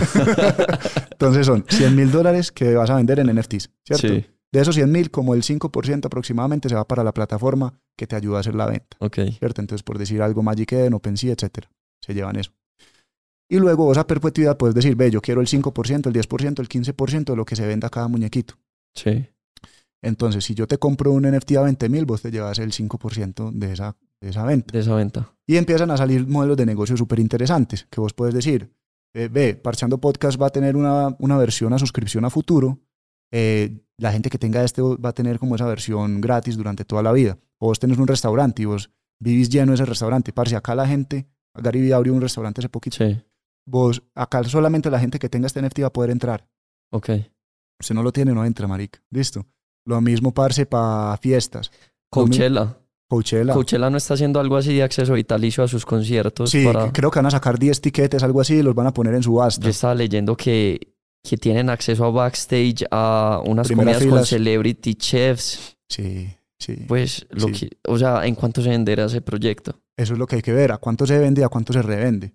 Estoy seguro que el precio de reventa va a ser mucho más alto que el precio de venta. Claro, Y- como, lo- como el concierto de Bad Bunny. Exacto. Ex- Es lo mismo, huevón. Sí. Y, y la gente va a empezar, la gente va a empezar a ver utilidad en los NFTs. O sea, es que hoy en día somos nosotros la que lo vemos, pero en un futuro vos puedes decir, parce, tengo un apartamento y no lo quiero vender. Yo soy una constructora, no, no lo quiero vender. Em, venga, yo le doy un NFT que vale mil millones de pesos que vale mi apartamento. Si usted tiene este NFT, usted va a poder, eh, usted va a poder construir sobre él, remodelar, no sé qué, vivir ahí, siempre y cuando usted tenga este NFT. Si usted fue el primero que lo compró, va a tener el 5% de las regalías a futuro.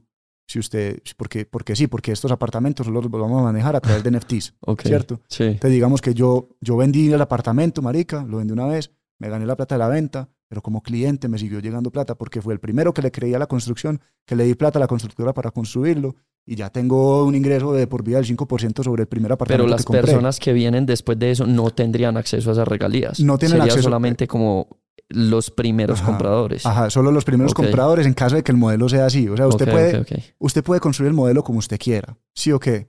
Puede darle beneficios a esos compradores a futuro. Usted puede decir, los holders de mi NFT van a tener el 10% de mi rentabilidad durante siempre.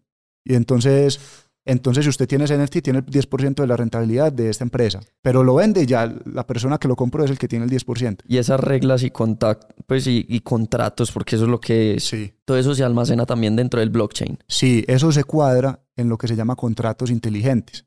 Los contratos inteligentes nacieron en las cadenas de bloque de segunda generación con Ethereum, en donde vos puedes definir ya no solamente como que Sus le dé plata a Juan, sino que Sus le dé plata a Juan siempre y cuando Juan tenga más de 10 dólares en el bolsillo. Por decir alguna regla, te permite programar. sí. Te permite programar, hacer algo que se llama DApps, y esos DApps están compuestas por contratos inteligentes, que DApp. define DApp, aplicación descentralizada, de, de APP. Te permiten hacer contratos inteligentes, poner condiciones, y, y esa es una de las cosas que vos puedes hacer. Vos querés sacar un NFT que dé ropa. Ah, bueno, yo me compré, por ejemplo, les cuento sobre un proyecto que yo compré Sí. se llama Adidas Into the Metaverse. Adidas Into the Metaverse eh, me da a mí un miquito que ellos hicieron con G-Money y con, y con Ape Jets Club eh, y sacaron un muñequito que el holder que lo tenga va a poder reclamar ropa de Adidas gratis en ciertos periodos de tiempo, ¿cierto? Entonces vos vas a una Adidas Original si te dan... Me dan ropa cuando abra ese, ese periodo de tiempo, ¿cierto? Ok. Y creo que hay varios periodos, de- hay como tres periodos de tiempo en donde yo puedo ir a reclamar ropa gratis con ese muñeco. O sea, estos son un montón de ventajas que tiene tener, Tener ese muñeco. muñequito. aparte de que el muñeco va transformándose cada vez que vos reclamás la ropa. Y si, si vos reclamás la ropa, vos puedes decidir Sí. no reclamar la ropa. Entonces, en teoría, los que no reclamen la ropa se van a empezar a volver raros, a adquirir valor. En un futuro, la gente en 10 años va a decir, puta, este fue el primer NFT de Adidas, porque literalmente es el primer NFT de Adidas. Sí. O sea, NFT no ha sacado más, eh, Adidas no ha sacado más NFTs, ese fue el primero. Y uno lo tiene, ¿sí me entendés? sí. Hoy vale mierda, pero en 15 años, cuando el mundo se mueva con NFTs, la gente va a querer tener el primer NFT de Adidas. O sea, este es el momento de montarse al vagón. Yo no sé por qué yo no soy financial advisor. Digamos que Sí. a mí me da mucho miedo recomendar. Yo lo único que hago es enseñar, ¿cierto? Eso es a lo que yo me dedico. Por eso les digo lo del copy trading, porque yo tradeo con mi plata, hago lo que sea con mi plata, ustedes verán si me copian o no. Yo a usted no le voy a dar una recomendación, parce, porque yo no puedo jugar con su plata, o por lo menos no me siento tranquilo jugando con su plata. A mí hay gente que me dice, a mí muchos DMs, gente, marica, tengo 100, 100 millones de ¿Qué pesos, hago? tengo 100 mil, no, ni siquiera qué hago, se los doy, Ah, para que, pa' que usted me los maneje. Sí. Parce, yo no lo he hecho hasta ahora y hay mucha plata, huevón, detrás de eso. O sea, yo podría hacerlo, puta, si duplico, huevón, me fue súper bien, si 10X me va súper bien y todo eso, pero yo no soy un analista financiero, huevón, yo no soy alguien para recomendar eso, pero sí me gusta mucho educar. Si fuera a educar, Toda la vida. si fuera a educar, parce, yo diría que todos los proyectos que hemos hablado en este, en este podcast han tenido picos más altos de los que están en este momento, ¿cierto? Sí. O sea, si el proyecto tiene valor, si, si es algo que se ha construido mucho más sobre ese proyecto que el momento en el que tuvo el pico, uno podría pensar que es una- un buen momento. ¿Sí o qué? Yo por decir algo, he visto Ethereum a más de 4 mil dólares, he visto Bitcoin a casi 60 mil dólares, en este momento Bitcoin está a 40 mil y el que 40.000. Ethereum está en 3 mil. He visto proyectos de NFTs a 1.5 y en este momento están a 1. Entonces, marica, yo digo, si yo de verdad le creo a este proyecto y no estoy comprando y vendiendo como dije que no me gustaba hacer al principio del podcast, puta, entonces me voy a comprar otro. Pues, Day trading es eso. Comprar, vender. Day trading es comprar y vender, comprar y vender, Ajá. comprar barato y vender caro. Pero es muy difícil verdaderamente Sí. hacer esto de manera profesional. Yo no estoy diciendo que no exista gente que lo haga. Hay mucha gente que vive de esto, pero son gente profesional que le dedica la vida a leer noticias y analizar patrones. No es un huevón como vos y yo que tenemos otras cosas para hacer y que es normalmente la persona que intenta meter en esto.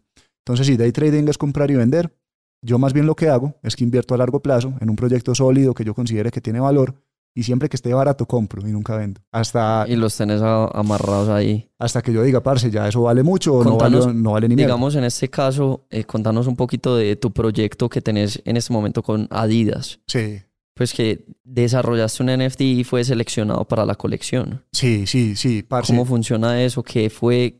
¿Qué, hiciste? Sí, entonces ellos, ellos lo que hicieron es que sacaron una iniciativa pública donde dijeron vamos a, a meter a la, a la, comunidad que está metida en este tema eh, para, que, para que pueda participar activamente y se empiece a aprender sobre esto. Y, y vos sabes que yo soy súper metido en las... Pues yo me meto de verdad y invierto con mi plata, con mi tiempo y todo, o sea, yo me meto de verdad a ser parte de los proyectos. Y dijeron, ve, tenemos 300 mil personas que quieren hacer parte de esto. Sí, ok.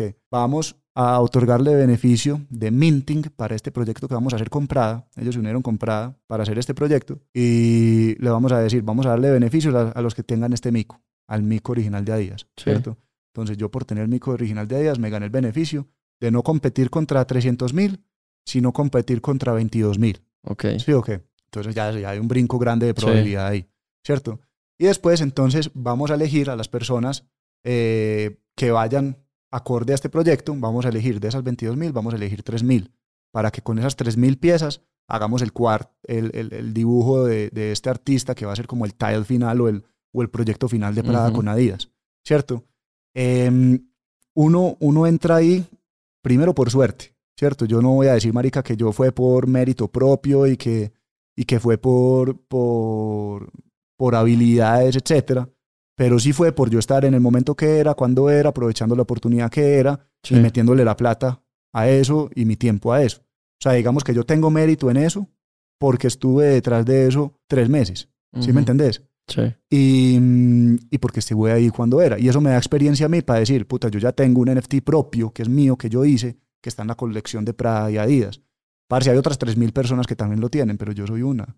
Pues y, hay, y si me entendés, o sea, hay valor detrás de eso. Entonces ya uno empieza a decir, bueno, ya no quiero sacar, eh, pues o sí, si, si eso vuelve a pasar, vuelvo a intentar, pero yo digo, bueno, yo, yo considero, vi cómo funcionó esto, hice parte de todo este proyecto, ya es hora yo de sacar un NFT, ya estoy invertido en más de 10 proyectos de NFTs, he estado en un montón de, de, de comunidades todo el día, tengo literalmente más de 100 chats en Discord abierto con grupos de 100 proyectos de NFTs. Leo noticias sobre esto todo el día. Ya es hora, ya es hora de ver cómo me va. Saco un NFT sobre mi proyecto.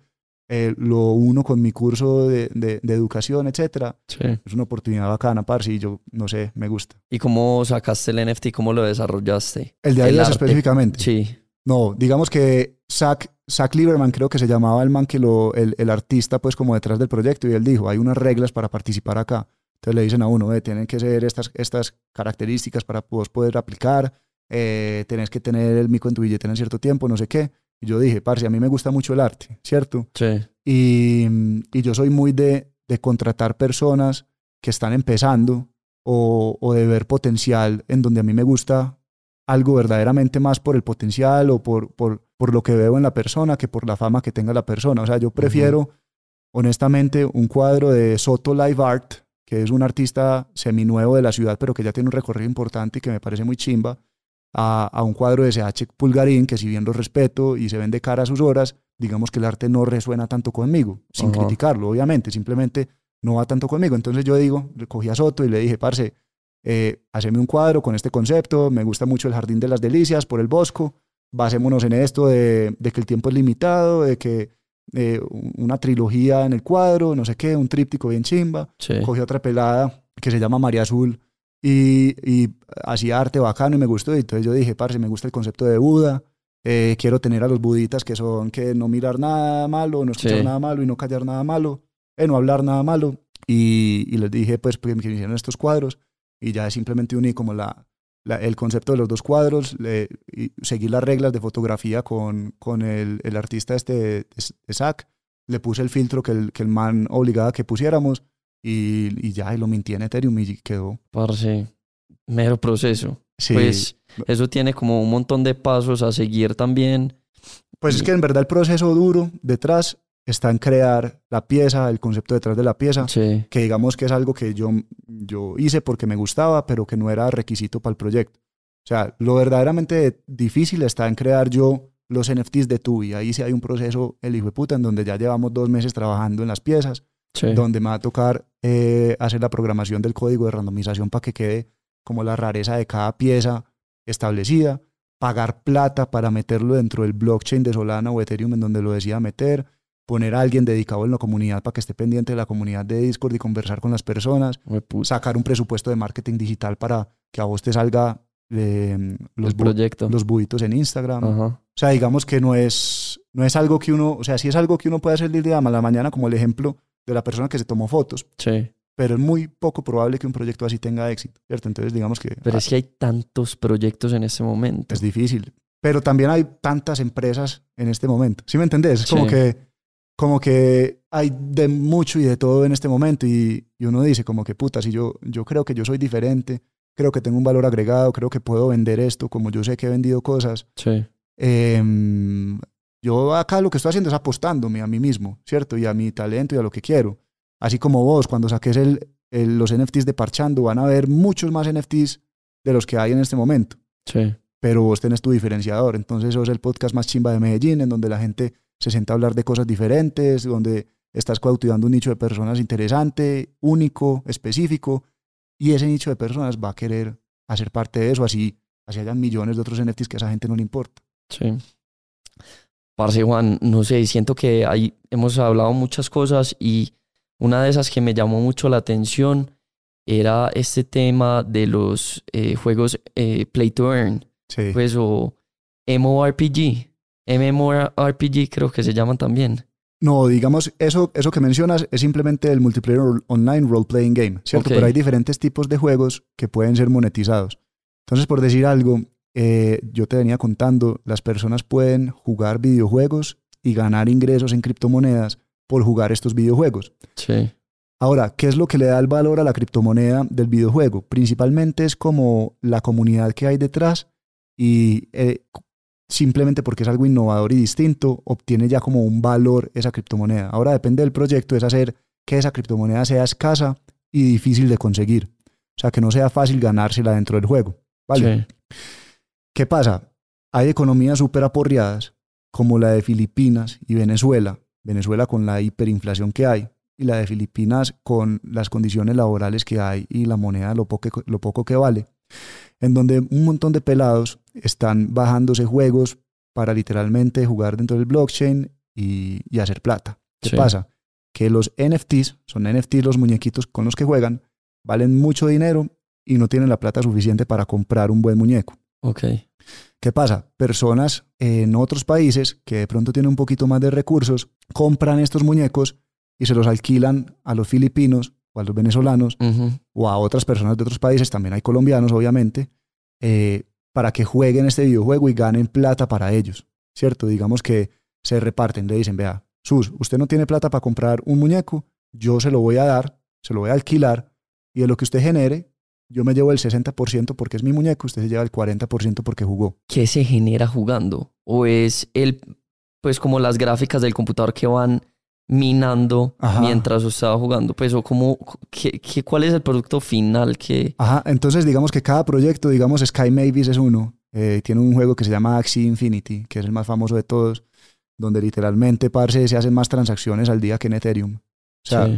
que, que, en OpenSea, perdón. Digamos que es la comunidad más grande de jugadores activos del mundo en este momento. Y, y ellos dijeron, ah, vamos a sacar un juego sobre el blockchain de Ethereum inicialmente. Eh, vamos a hacer un token que tenga las características de, in- de interoperabilidad con Ethereum y, y ya, ¿cierto? Definamos un proyecto, saquemos esto y cada que alguien gane una pelea en el juego, le damos este token, ¿cierto? Sí. Entonces, yo peleo contra vos, si mis muñecos ganan y los tuyos pierden, a mí me dan el SLP, que es el nombre de la criptomoneda de este juego que, que se da recompensas. Yo luego puedo ir a la plataforma de ellos y cambiar este SLP por Ethereum. ya, ¿Cierto? Y puedo hacer esto todos los meses. Entonces, básicamente, las personas en Filipinas y en Venezuela se están ganando más de un salario mínimo de ese país jugando este videojuego. Entonces ya uno puede decir, si puedo jugar en vez de trabajar Sí. en ciertas economías. Y eso es interesante, o por lo menos es algo que cambió el rumbo de la historia, por lo menos si eso sigue adelante. Porque antes la gente que ganaba plata jugando videojuegos eran superestrellas que eran muy tesas en Fortnite o que ganaban eh, torneos de esports, pero ahora cualquier persona que tenga la capacidad de jugar es capaz de hacer algún ingreso jugando videojuegos. O sea, si a mí me hubieran pagado cuando yo era pelado por jugar, yo sería rico. Pues a lo bien, sí. yo boté muchas horas jugando, yo me imagino que vos también. ¿Sí me entendés? Imagínate que nos hubieran pagado por eso, si lo hacíamos gratis. no solo lo hacíamos gratis, lo hacíamos pagando. Sí. ¿Sí me entendés? Ya te están pagando a vos por jugar, entonces ya el juego está cambiando. Ese modelo se llama Play to Earn. Existen diferentes juegos con esa metodología. Están saliendo diferentes juegos. Va a salir uno en marzo aproximadamente que se llama Illuvium. Es un juego que es bacano gráficamente. Pero cada vez yo creo que van a empezar a meterle este concepto más a los juegos que ya están posicionados. O sea, Activision no se puede quedar detrás. O sea, no puede dejar que, que, que, un juego que sacó un, un Indie Game Factory al principio, pues le gane a, Call of Duty. Sí. ¿Sí me entendés? Entonces, eso se va a empezar a ver cada vez más. Hay una oportunidad gigante detrás de eso. Y, literalmente yo, yo, yo, tengo un equipo, es más, no tengo uno, tengo siete equipos de, de filipinos jugando este juego donde yo les compré los Axis y ellos... Y ellos te están jugando, pues generando pues como estas... Sí, sí. Estas monedas. Exacto. Parce, pero eso abre como una problemática muy grande también es que la gente en vez de trabajar y producir cosas para la vida real, pues van a producir. Sí. Aunque yo creo que es una problemática que ya existe, huevón. Hoy en día la gente que hace, la gente roba. Pues si me entendés, o la gente va y, y pide plata en un semáforo, huevón. Sí. Y yo no creo que yo no creo que sea tan negativo porque pues la gente que trabaja va a seguir trabajando. No todo el mundo tiene la capacidad para usted jugar lo suficientemente bien para que le vaya bien. Ok. ¿Sí me entendés? O sea, también es cuestión de habilidad y es simplemente es como que, parce, hay gente que juega fútbol para ganarse la vida, huevón, y son millonarios, marica, en vez de estar trabajando en cosas normales. Y no pasa nada, huevón, son los gustos de cada uno. Yo creo que simplemente es un nicho más de los esports. No creo que vaya a abrir como una como una distopía social o algo así. Creería que simplemente es un nicho más de esports y que, y que tiene mucho, muchísimo futuro. Y la gente, antes, antes de pronto le va a dar oportunidades a la gente que no tenía oportunidades. Parece si no, vos no podías trabajar porque no te fue bien en la universidad o porque tenías una discapacidad física, puta, puedes jugar. ¿Sí me entendés? Y, tener algún ingreso, claro. Y no solo algún ingreso, sino un ingreso importante. O sea, hay gente, a mí algunos de los scholars, yo tengo un socio en esto y, y nos han escrito como que, parce, gracias porque estamos pagando la universidad con esto. ¿Sí me entendés? Qué loco. Ajá, entonces bacano, huevón. Parce, sí. Me parece que es una opción más como a una carta que está muy abierta a todas las opciones que vos te puedas imaginar. Sí. Entonces puedes generar ingresos de un montón de partes. Sí. Y todos son válidos y todos apuntan al mismo norte, pues, y que es como generar también un capital que perdure o no, pues como que todos queremos es eso. Parce, y, y, a fin de cuentas, o sea, si uno lo hace con mi versionista como yo lo hago, a fin de cuentas yo lo hago más como por el amor a la tecnología y a saber que eso existe y que yo puedo contribuir a eso, a verdaderamente estar seguro que voy a ganar en largo plazo. O sea, es muy probable que el proyecto, o por lo menos esa moneda específica, no crezca de valor en el tiempo, porque no tiene un supply limitado, no tiene una oferta limitada y se va a disminuir en el tiempo. Pero puta, la aprovecho mientras es rentable, después busco otro proyecto y me meto ahí. O sea, digamos que las personas que quieran entrar a esto, yo les recomiendo que entren más que todo para ser parte de ese ecosistema y empezar a figure it out, a, entender, qué tipo de oportunidades hay detrás. O sea, las oportunidades no les van a llegar de la nada, se tienen que meter, se tienen que ensuciar, tienen que intentar y, y esa es la manera en la que yo lo abordo. Me parece súper bacano. Play to Earn, un concepto súper adoptado ya. O sea, hay millones de personas que hoy en día lo aplican sí. y que solamente tiene espacio para crecer a futuro. Parece, ya con un scope amplio y entendiendo el proceso de, de los NFTs, de las cripto, de lo que es Web 3.0, alguien que nos está escuchando está interesado en comenzar. ¿Cuáles son los primeros pasos?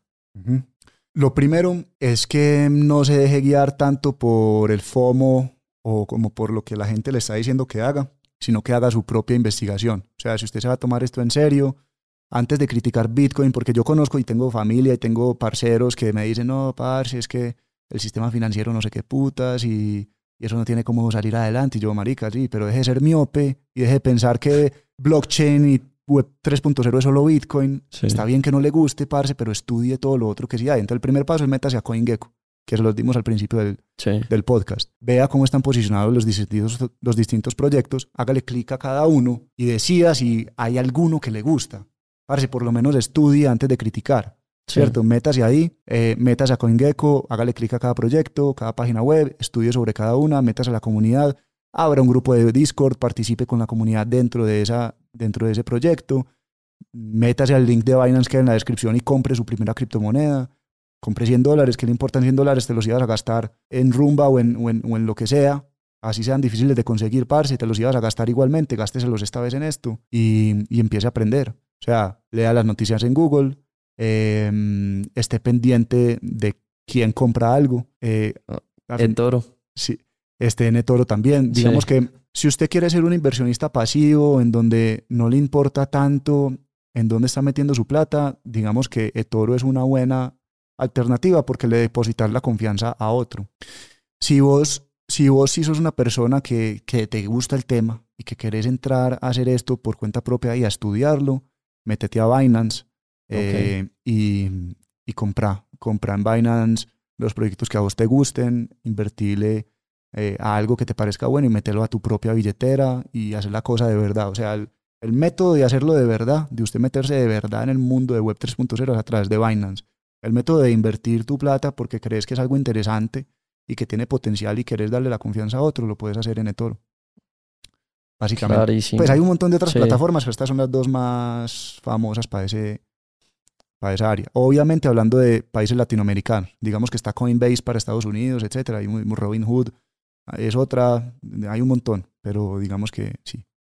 De todo este proceso que has vivido en este tema, eh, que siempre como te recalcas, pues, o qué es, cuáles son estos momentos especiales en la línea del tiempo que siempre se te vienen a la cabeza que de pronto quieras compartir. Sí, parce, a mí me parece que uno siempre está viviendo patrones y a nosotros nos ha tocado lo que yo mencionaba del dot-com bubble, cuando todas las empresas que estaban haciendo páginas de internet se valorizaban a una cosa ridícula y aumentaban los precios en mil por ciento en cuestiones de meses, etcétera, y terminó estallando para que solo quedaran un par de gigantes como Google, como Amazon, como Alibaba, como Microsoft, como Apple, etcétera. Lo mismo está pasando acá. Están saliendo miles de proyectos interesantes que de pronto no valen lo que dicen que valen y se va a estallar la burbuja en algún momento, ¿cierto? Se va a estallar pesado y van a quedar unos grandes, que yo creo que van a ser algunos específicos que yo ya tengo.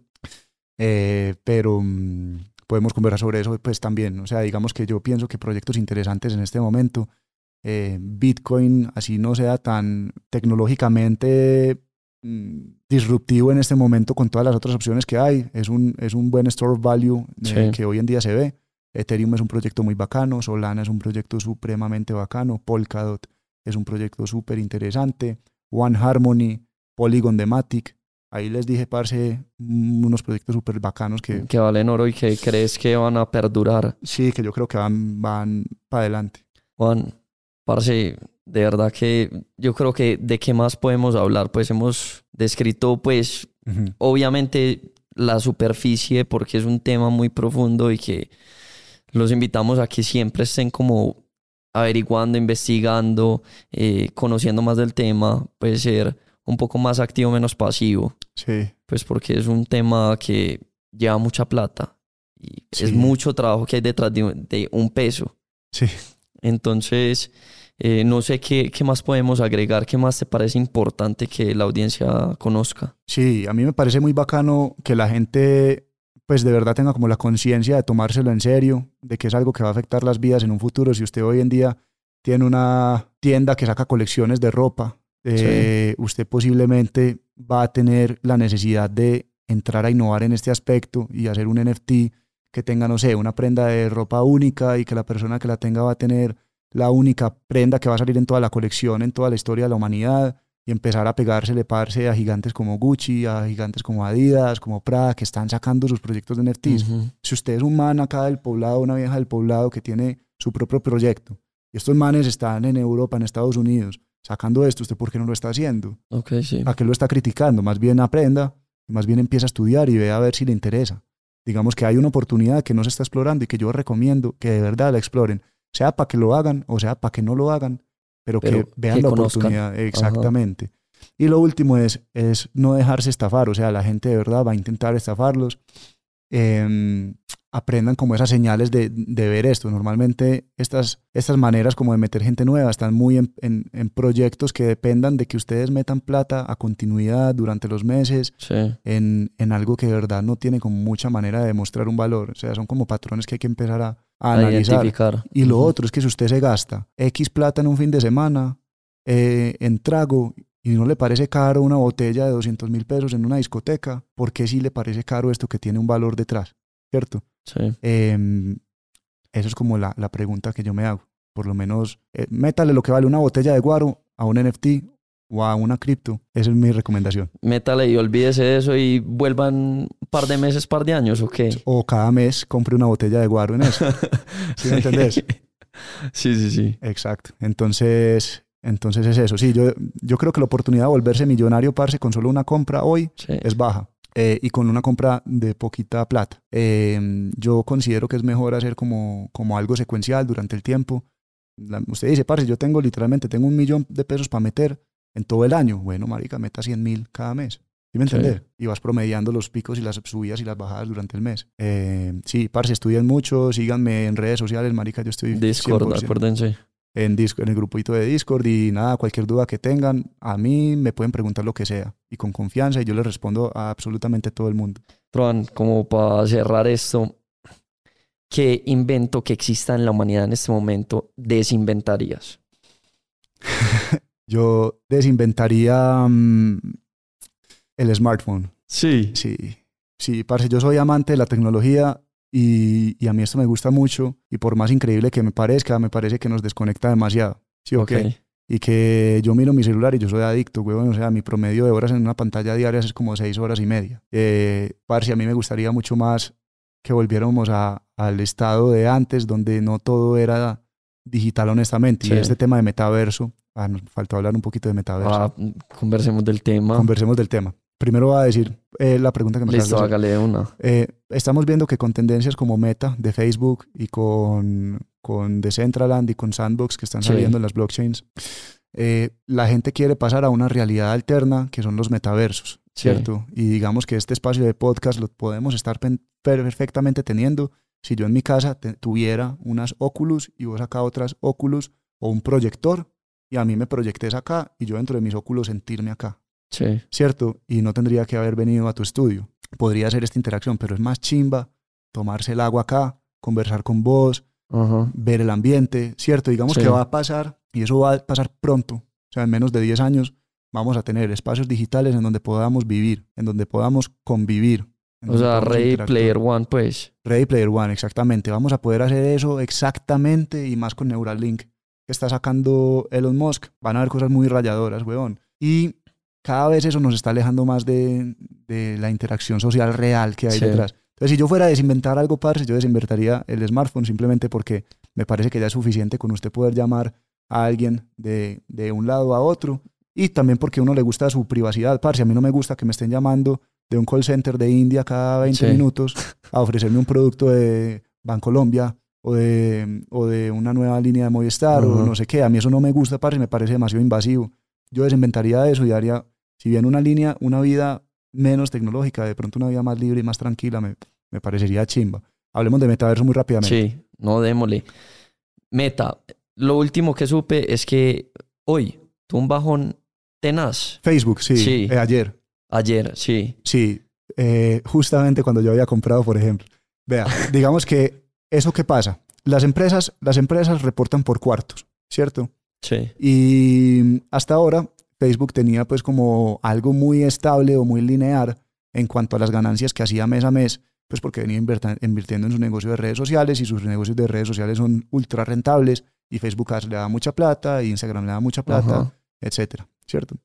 Venían con unas proyecciones que esperaban para este año, pero se gastaron 10 billones de dólares en cosas relacionadas con el metaverso. Ok. 10 billones de dólares es una plata muy importante. Sí. Sí, ok.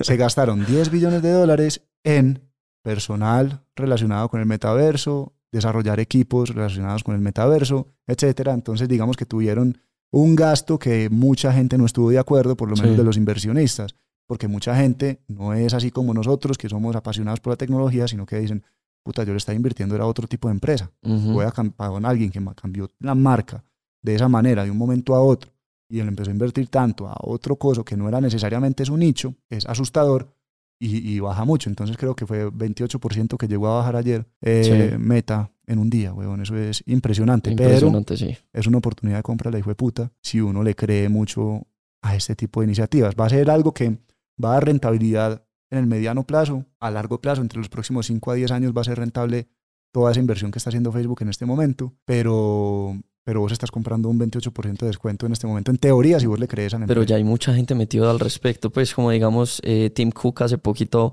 eh, estaba, eh, pues se filtraron temas de las gafas de, de Apple.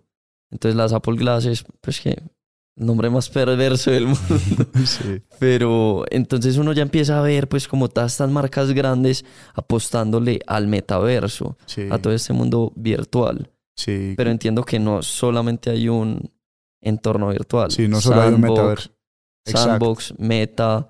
Eh, ahorita dijiste algo con Solana, ¿no? Sí. Eh, hay, algo que, hay algo que las personas a veces no entienden en cuanto al concepto y que ellos dicen que eh, se refieren a el metaverso. Exacto. ¿Cierto? Como si fuera único. Como si fuera único. Y son los metaversos. Y digamos, el concepto de metaverso ha existido desde antes del blockchain. Eso es lo que la gente no entiende. Por ejemplo, yo jugaba un juego, parce, me gustaba demasiado, se llamaba World of Warcraft. ¿Sí o qué? Y yo tenía mi propio avatar, que era, tenía una raza específica. Y yo, yo era entonces, marica, yo era un paladín. Y, y entonces yo cumplía mi rol y caminaba con mi paladín por todo el mundo iba haciendo dungeons con mis amigos, interactuando en tiempo real con ellos. Yo sí era de los que les decía, marica, el viernes metámonos a jugar esta mierda y vamos a matar al boss de aquí, no sé qué, nos juntamos todos a comprar el arma más cara, ¿cierto? Digamos que yo hacía eso, parce, desde que yo, desde que yo tengo memoria, ¿cierto? O sea, eso no es un concepto nuevo de yo tener una presencia digital en un mundo, no es un concepto nuevo del blockchain, eso es lo que la gente no ha podido entender y por lo que muchos de esos proyectos pueden estar inflados en este momento. Eso es algo que ya existe hace rato.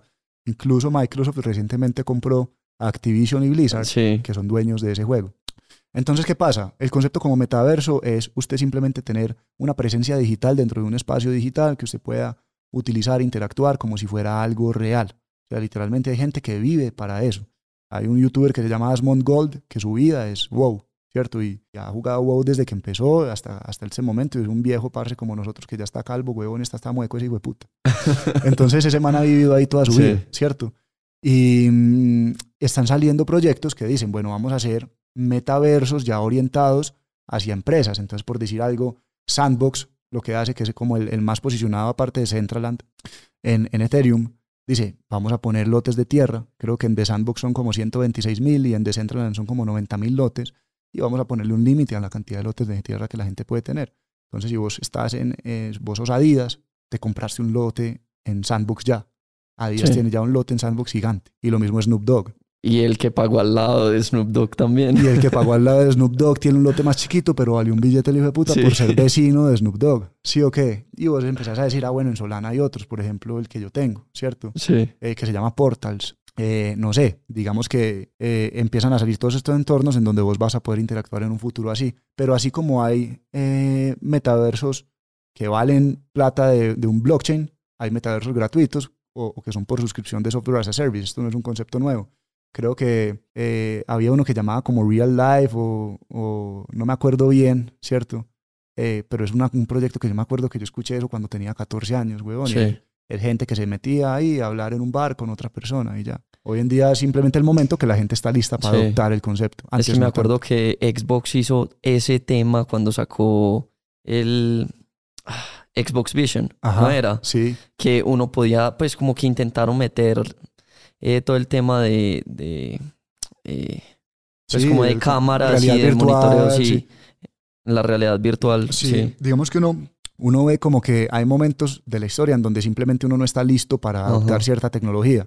Parece esto ha existido desde hace mucho y yo no, te no, no sé si te acuerdas de, de, las gafas que sacó Google que, que permitían realidad aumentada. Aumentada, sí. Eso no pegó pero eso puede pegar hoy o puede pegar mañana. Digamos esperemos a que Apple lance las de ellos a ver qué, por qué. Ajá, o parce, nosotros ya tenemos un ejemplo súper tangible en la vida real de, de, de, realidad aumentada aplicada a la vida real, que fue Pokémon Go. Sí. No sé si te acordás, parce, sí, pero, claro. O sea, hasta la gente que nunca estuvo en eso eh, iba a, a cazar Pokémones al Parque del Poblado. Sí. Había gente que iba a Manhattan a buscar a Mew y se, se armaban hordas de gente, parce, y eso va a ser algo cada vez más común. Yo creo que este, ese fue como una prueba, una prueba inicial de lo que puede ser un metaverso mixto con la realidad, Ujú. donde estás metido en el mundo de Pokémon, pero estás en la vida real. Sí. Y, y son pruebitas que van pasando, parce, y en- hasta en un futuro ya acá vamos a tener los, no vamos a tener este computador acá, sino que vos con tus lentes de contacto, tus gafas o algo vas a tener tu controlador acá digital, y cuadrando todo este podcast de esa manera, y, Ajá.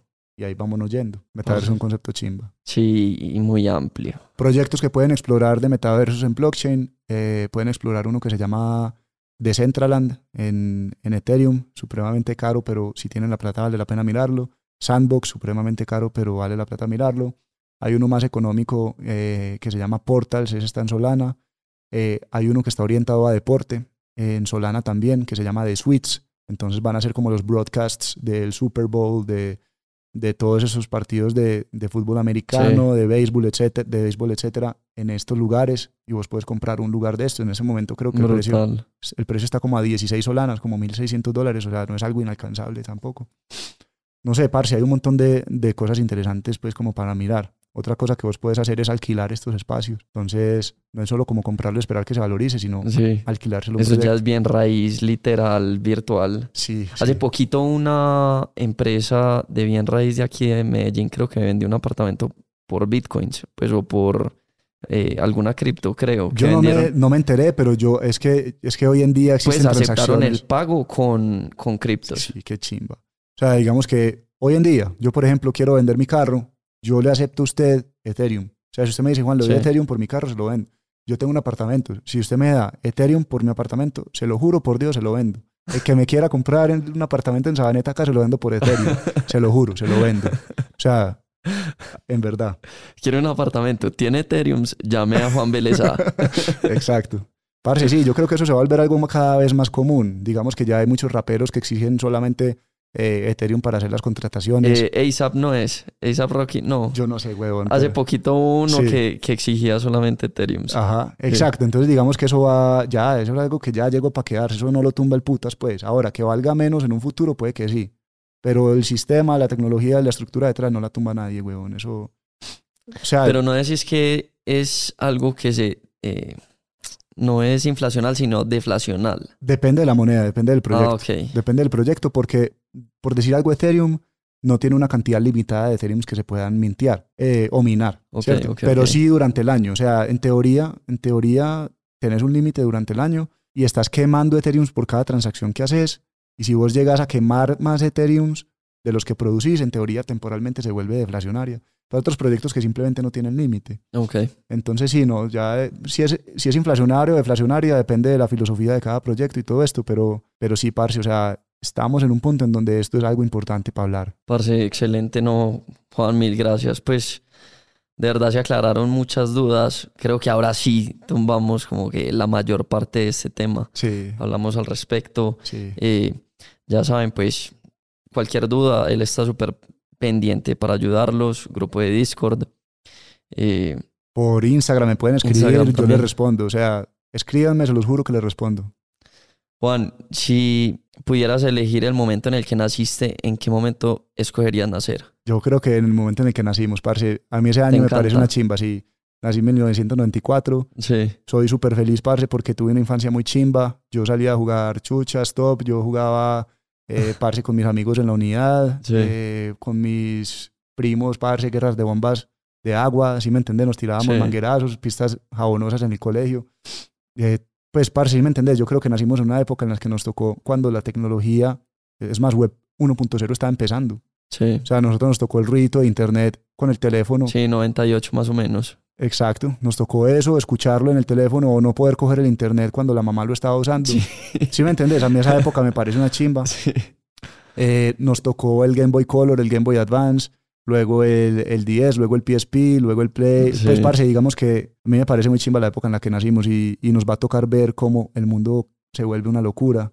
Entonces, bacano también ver eso. Y si pudieras regresar en el tiempo y escoger un personaje histórico, el que vos quieras, y traerlo a la actualidad, ¿a quién escogerías? Parce. Esa pregunta sí está, sí está bien dura. Em, ¿Vos a quién? Mientras yo voy pensando. Parce, no sé, me gustaría traer a alguien como un científico. Sí. Pues que vea, que sienta el cambio tan brusco que ha habido, digamos, en los últimos 50, 60 años. Sí. Entonces, no sé, un Einstein hoy en día sería el Einstein que fue en ese momento.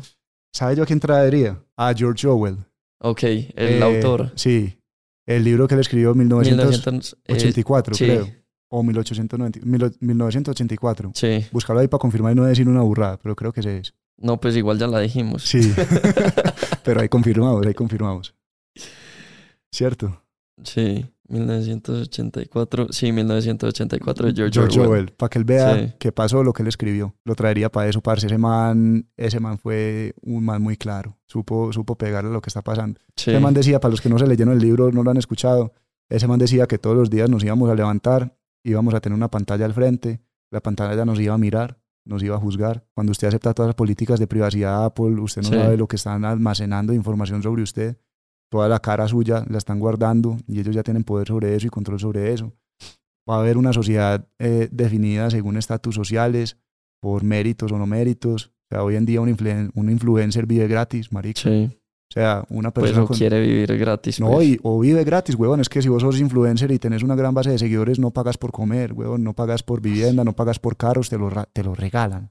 Sí, ¿Sí me entendés? Eh, yo no los critico, chimba. Me parece muy bacano. Ojalá sí, yo es el llegara... negocio de ellos. No, y ojalá yo llegara para que a mí me regalen cosas, huevón. Pero, pero es eso, ese man fue supremamente claro con Sí. cómo fue avanzando la sociedad y yo creo que estamos en un punto, parce, que ese libro está escrito perfectamente. perfectamente. También traería, mm, eh, este no está, este pues, o sea, este es un, act- un, un un autor contemporáneo, pues, Sí. y todavía está acá, pero si pudiera hablar con él, parce, hablaría con Dan Brown. Eh, El libro que le escribió Inferno me parece una Enfermo, chimba. sí.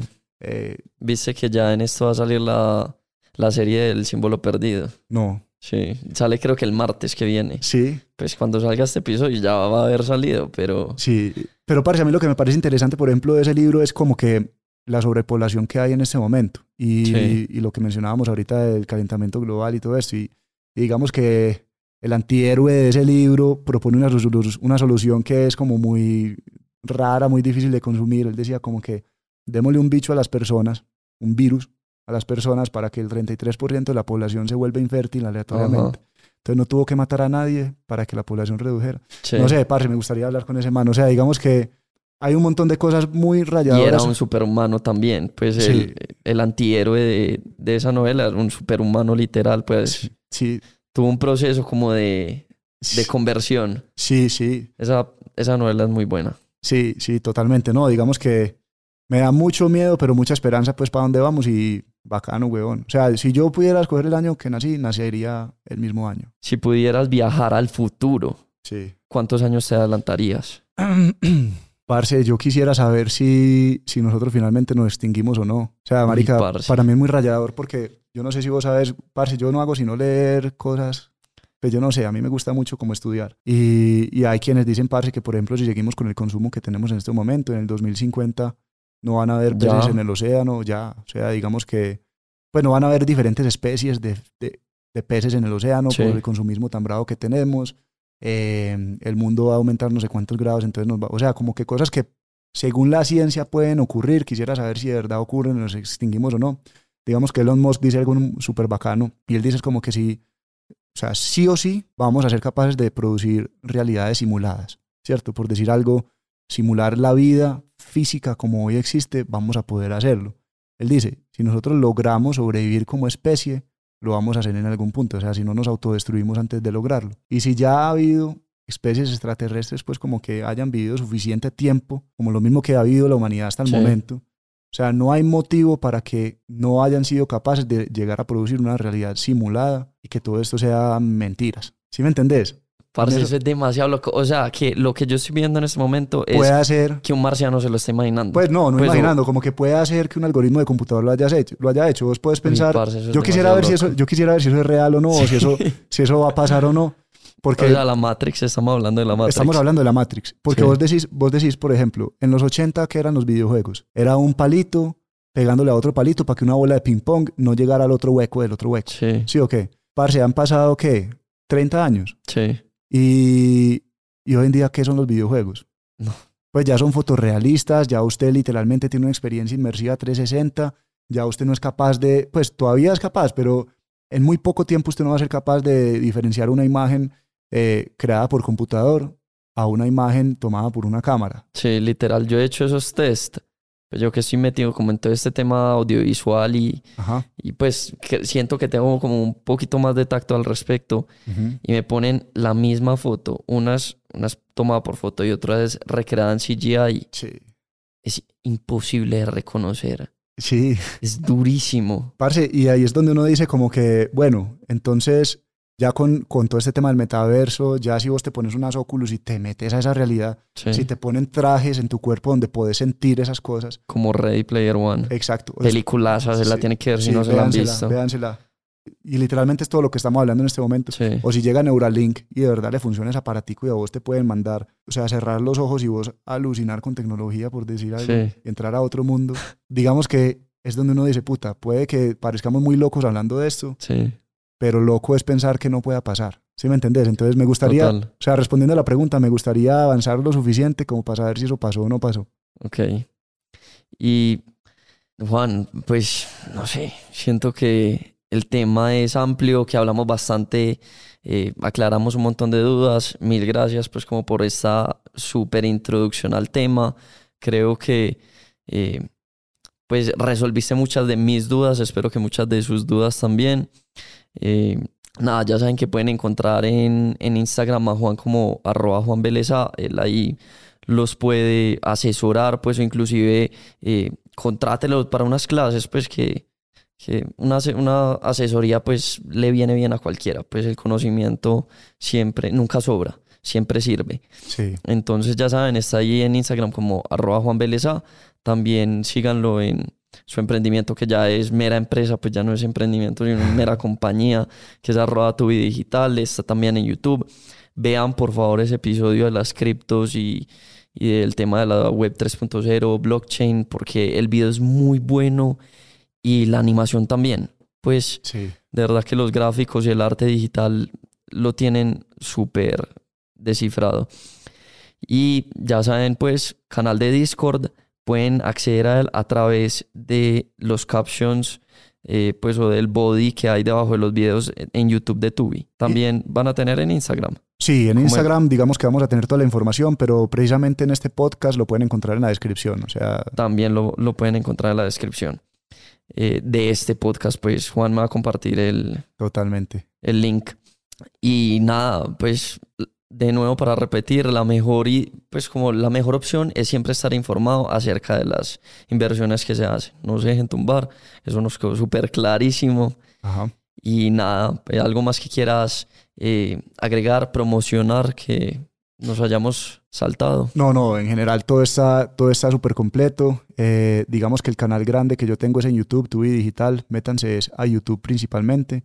Hay 140 mil personas ya suscritas. Eh, así no vayan a comprar o a, o a, o a, coger una asesoría conmigo, escríbanme. Yo los, o sea, yo los asesoro, los, los guío un poco. Digamos que a mí más que, más que vender, este tema, me gusta es como educar sobre este tema. Yo, yo no sé por qué me interesa tanto que la gente conozca sobre esto, ¿cierto? digamos que a mí me gusta eh, también ayudar en lo más posible, entonces nada, de una, escríbanme. Y, y muchas gracias, Parce Jesús, por la invitación.